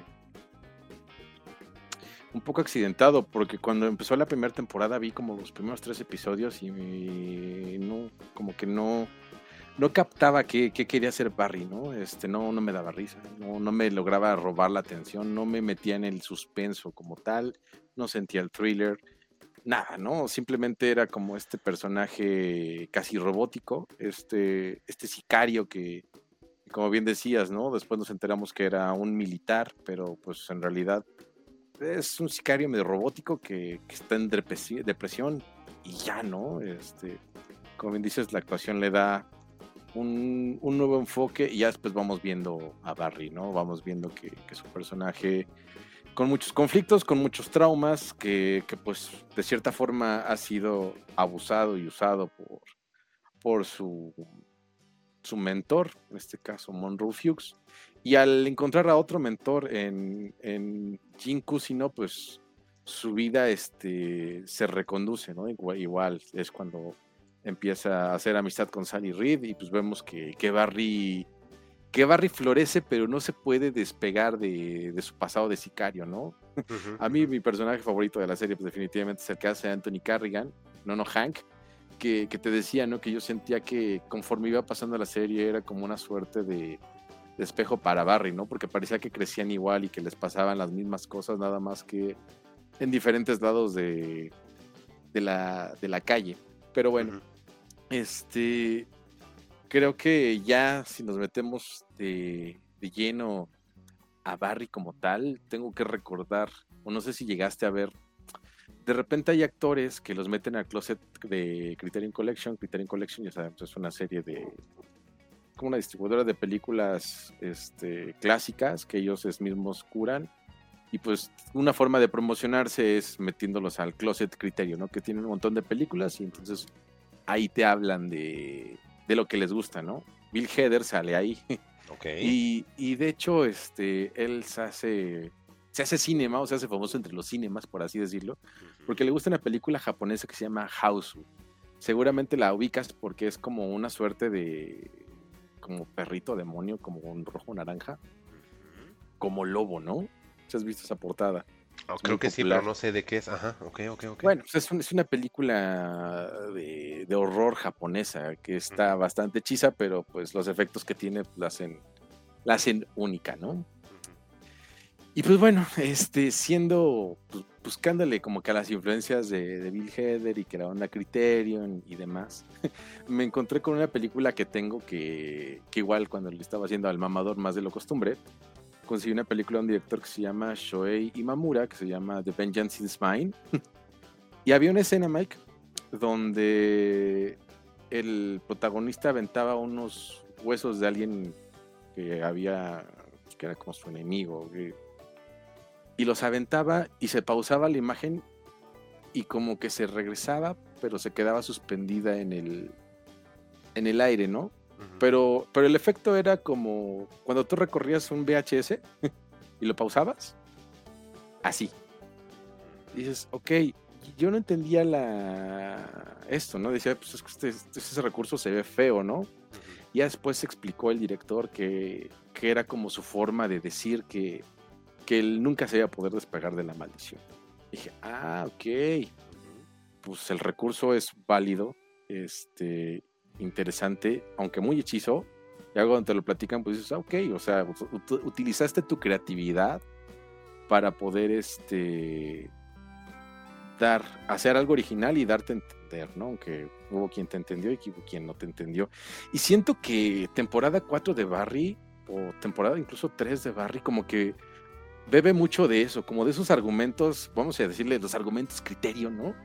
Como e, e, el, usar este, estos suspensos, estas cosas que, que de repente no se explican para poder darte un contexto, meterte en un suspenso.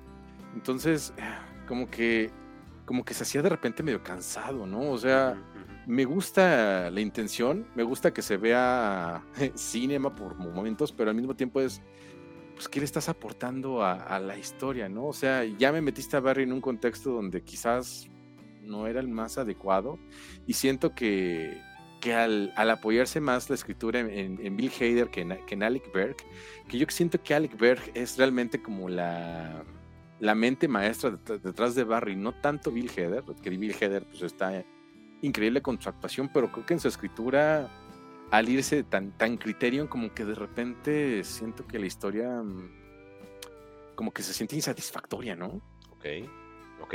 Mira, fíjate, eh, hay algo bien curioso de Barry, que por ejemplo, si ahorita alguien me pregunta, oye, ¿cuál es la serie más original que puedo ver hoy día? Sí la puedo mencionar, ¿eh? eh como te decía, temporada 1 y 2 están increíbles. Veo que son la manufactura de un mismo periodo o del mismo año y temporada 3 y 4 se combinan en eso mismo, ¿no? Que son, yo podría decir que inclusive podríamos hasta separar Barry primera parte y Barry segunda parte. La segunda parte comenzaría en temporada 3, porque la forma en la cual están escritos los episodios, Juan, temporada 1 y 2 son muy similares. Tan similares, yo por ejemplo que la volví a ver así completa, tan similares, Juan, que cuando fue final de temporada 1 y comienzo de temporada 2, no sentí ese, esa separación, ¿eh?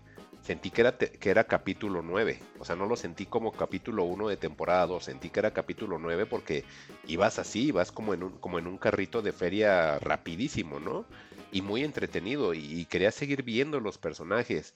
Eh, realmente Barry que hace Bill Hader me gusta muchísimo, me agrada mucho el personaje. Eh, Sally Reed, eh, el personaje que hace esta Sarah Goldberg, la, actriz, este, al principio no me gustó, después se volvió como en uno de mis personajes favoritos. Igual con el, tipo que la hacía de este. de. Ay, de, de Sass, de Víctor Sass en Gotham, que es este Anthony Ah, Carrigan, que ah. es Hank. Ajá, él sale en Ajá. Gotham. Entonces él sale en Gotham como villano y verlo aquí se me hizo increíble. Este, o este Henry Winkler, que es este, el de Happy Days, ¿cómo se llama? Sí, Fonzie, ¿no? justamente es Fonzie. Es Fonzie, ¿no? Ajá, que es Jim Cosino. O, o hasta Fuchs, que no me acuerdo el, el nombre del actor y lo tenía aquí, se me de perdió. Stephen Root. Ah, ok, Ajá. de Fuchs. O sea, Fuchs tiene un cambio igual increíble en la, en la última temporada. Pero bueno, sí noto una evolución en los personajes, sí, sí noto un, un crecimiento en los mismos. Entiendo que esta cosa es alabada por el guion, por las tomas cinema. Eh, eh, la verdad, yo le empecé a ver como una serie de comedia. Después se volvió como un poco oscuro, pero seguía siendo, seguía teniendo sus tintes de comedia. Pero algo que a mí la verdad no me agradó del todo de Barry Juan es de que después había varios episodios en los cuales no pasaba nada, y me refiero a temporada 3 y 4, de repente no pasaba nada, y una escena en específico salvaba, por decir de alguna manera, un episodio. Entonces ya para mí ya nada más era una onda de voy a ver Como el episodio. ¿no? Exacto, voy a ver el episodio para ver qué escena es la loca de este episodio. Porque sí había una escena que te sacaba así de, güey, qué onda, cómo pasó esto, ¿no?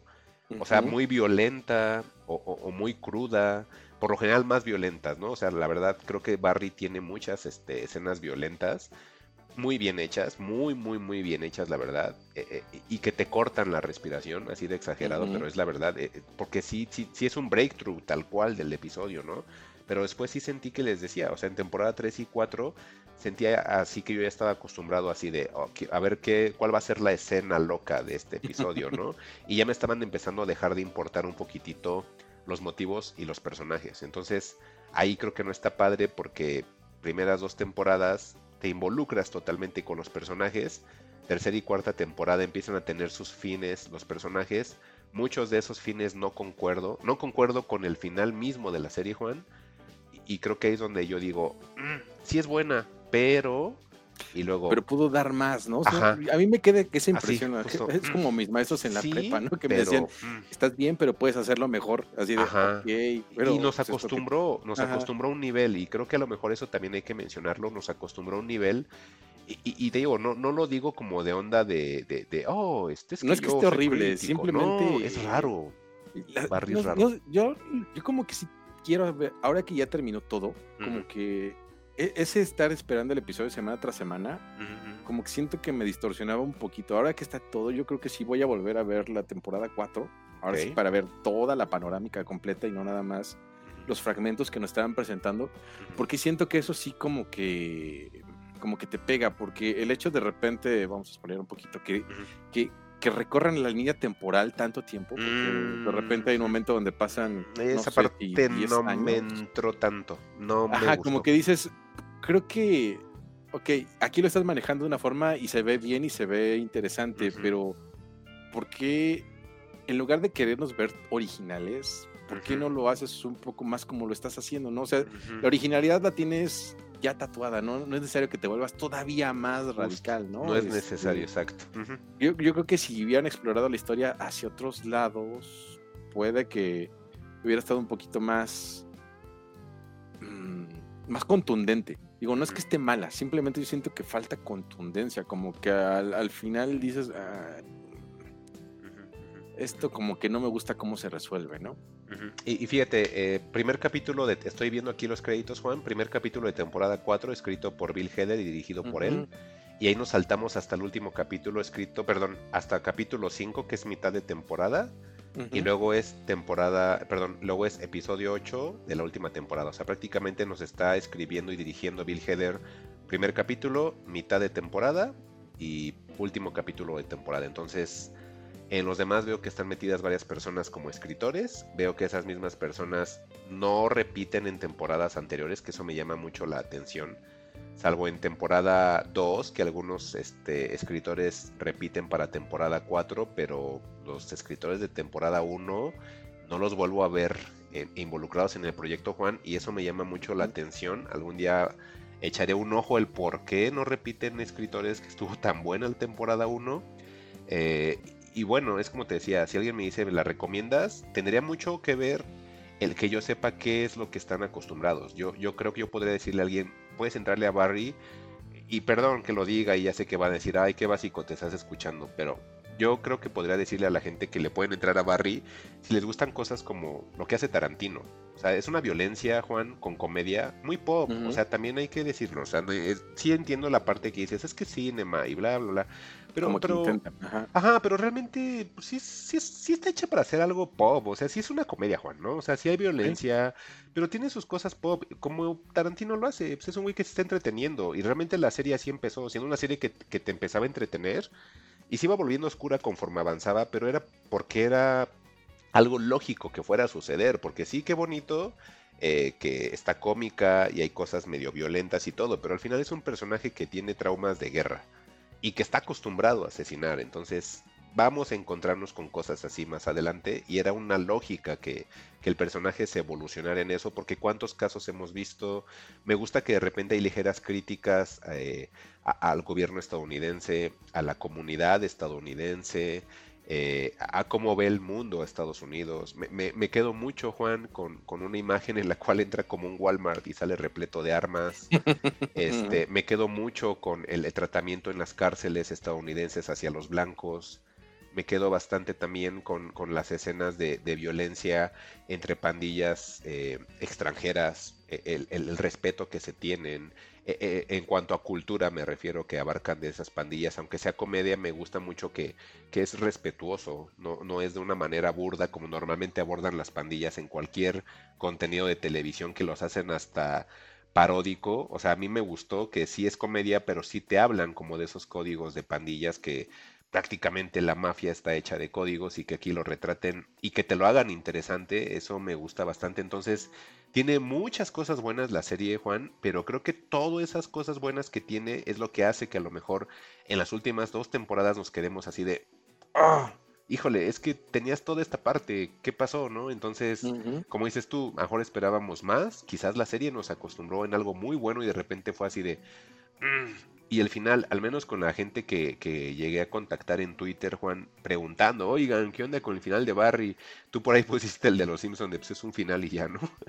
Pero tú, yo creo que sí alcanzaste a leer los comentarios de gente que decía, pues no, o, me quedé así de, ¿y ahora para dónde? O, ajá. o sea, sí, sí siento que fue muy abrupto el cierre, Juan. Eh, pero creo que eso de ser tan abrupto, creo que lo venía manejando ya desde temporada 3. Sí, ¿sabes? Sobre todo, como que hay algo que, siempre nos, no sé tú, yo siempre me quedé esperando esa, esa confrontación final entre Fuchs y Barry. Híjole, sí. Siempre estuve esperando, siempre estuve esperando así de, tiene que, hasta me dijiste, el final va a ser así, ¿no? Tiene que, ajá, tiene que, o sea, me lo estás cantando, me lo estás cantando como para que al momento digas, ah, Sí, así de, el spoiler, pero dices, oye. No, no, no. No, no, no, no, no, no, no Ajá, y, sí, exactamente. Entonces, incluso el, mismo Jin Cusino, que, que las cosas como se le tuercen, dices, pues bueno, te lo merecías, pero al mismo tiempo es. Mm. Sí, ese final, yo dije, esto es algo mm. que se imaginó, no está pasando. Y sí está pasando, y es así de. ¿Cómo? O sea, me, estás en esta. Esta es la escena, como te decía, ¿no? Que cada episodio tenía la escena, ¿no? Y, sí me quedé así de. ¿Esta, esta es la escena de, este episodio? Así o de. de repente las mismas mafias, ¿no? La mafia chichena se está metiendo así en lo más que se. Pues, ajá. esperas algo ultraviolento y al sí. no. Ajá, así de. Ajá, ajá. La forma en la que termina también así de. Sí, entonces siento que ese es el problema, porque es, es, ahora sí que a lo mejor las expectativas nos juegan en contra, ya para ir cerrando con esto. siento que quizás las expectativas nos juegan en contra y en una segunda vista puede que digamos, ok, está justificado, así tenía que ser.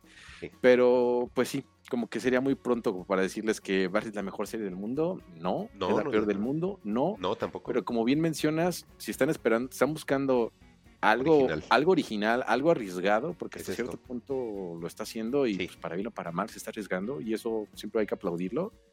es, es, eso lo que podríamos destacar de, de, Barry y de Bill Hader, que pues no sé qué proyectos se le vengan ahora en adelante, pero pues sí nos demuestra que como actor pues, tiene mucho que dar, ¿eh? Sí, sí, sí. No es nada más ese chistosito, nada más. No, no, es el policía super cool, que siempre le digo. El policía super cool. Sí, y ya para cerrar de mi parte, Juan, eh, sí, como decía, es una serie original. Eh, sí la recomiendo. Eh, y ya, bueno, creo que la gente que nos escucha más o menos sabe qué es lo que terminamos consumiendo y parece que en algunos o la mayoría de los casos como que coincidimos y seguramente van a empezar a ver Barry o lo estaban viendo o lo vieron junto con nosotros, pero si nos piden una recomendación al menos de mi lado, yo sí lo haría. Si es como le digo a Juan, es un producto muy original. Creo que estos eh, subidas y bajadas, creo que se debe a lo mismo de que la serie hace que te involucres bastante, que, que, en eso de que te involucras hasta tú mismo te vas creando esas teorías de es que así debe de, como yo creo que hasta Juan y yo ya usamos la palabra, es que así debía haber terminado. O sea, creo que está tan bien hecha que hace eso, ¿no, Juan? Que, que nosotros mismos digamos, sí. es que así tenía que ser, güey, no tenías que haberte salido. Aunque también, Juan, como tú dices, ya estando más tranquilos, ya pasó, etcétera, ya lo vas pensando un poquito más, dices, híjole, es que también si me lo hubiera dado tal cual como yo decía, entonces yo te hubiera dicho, oh, era todo súper predecible desde que. Empezó la temporada. Entonces, creo que ni de una u otra forma nos hubieran tenido contentos. Eh, son cierres abruptos, sí.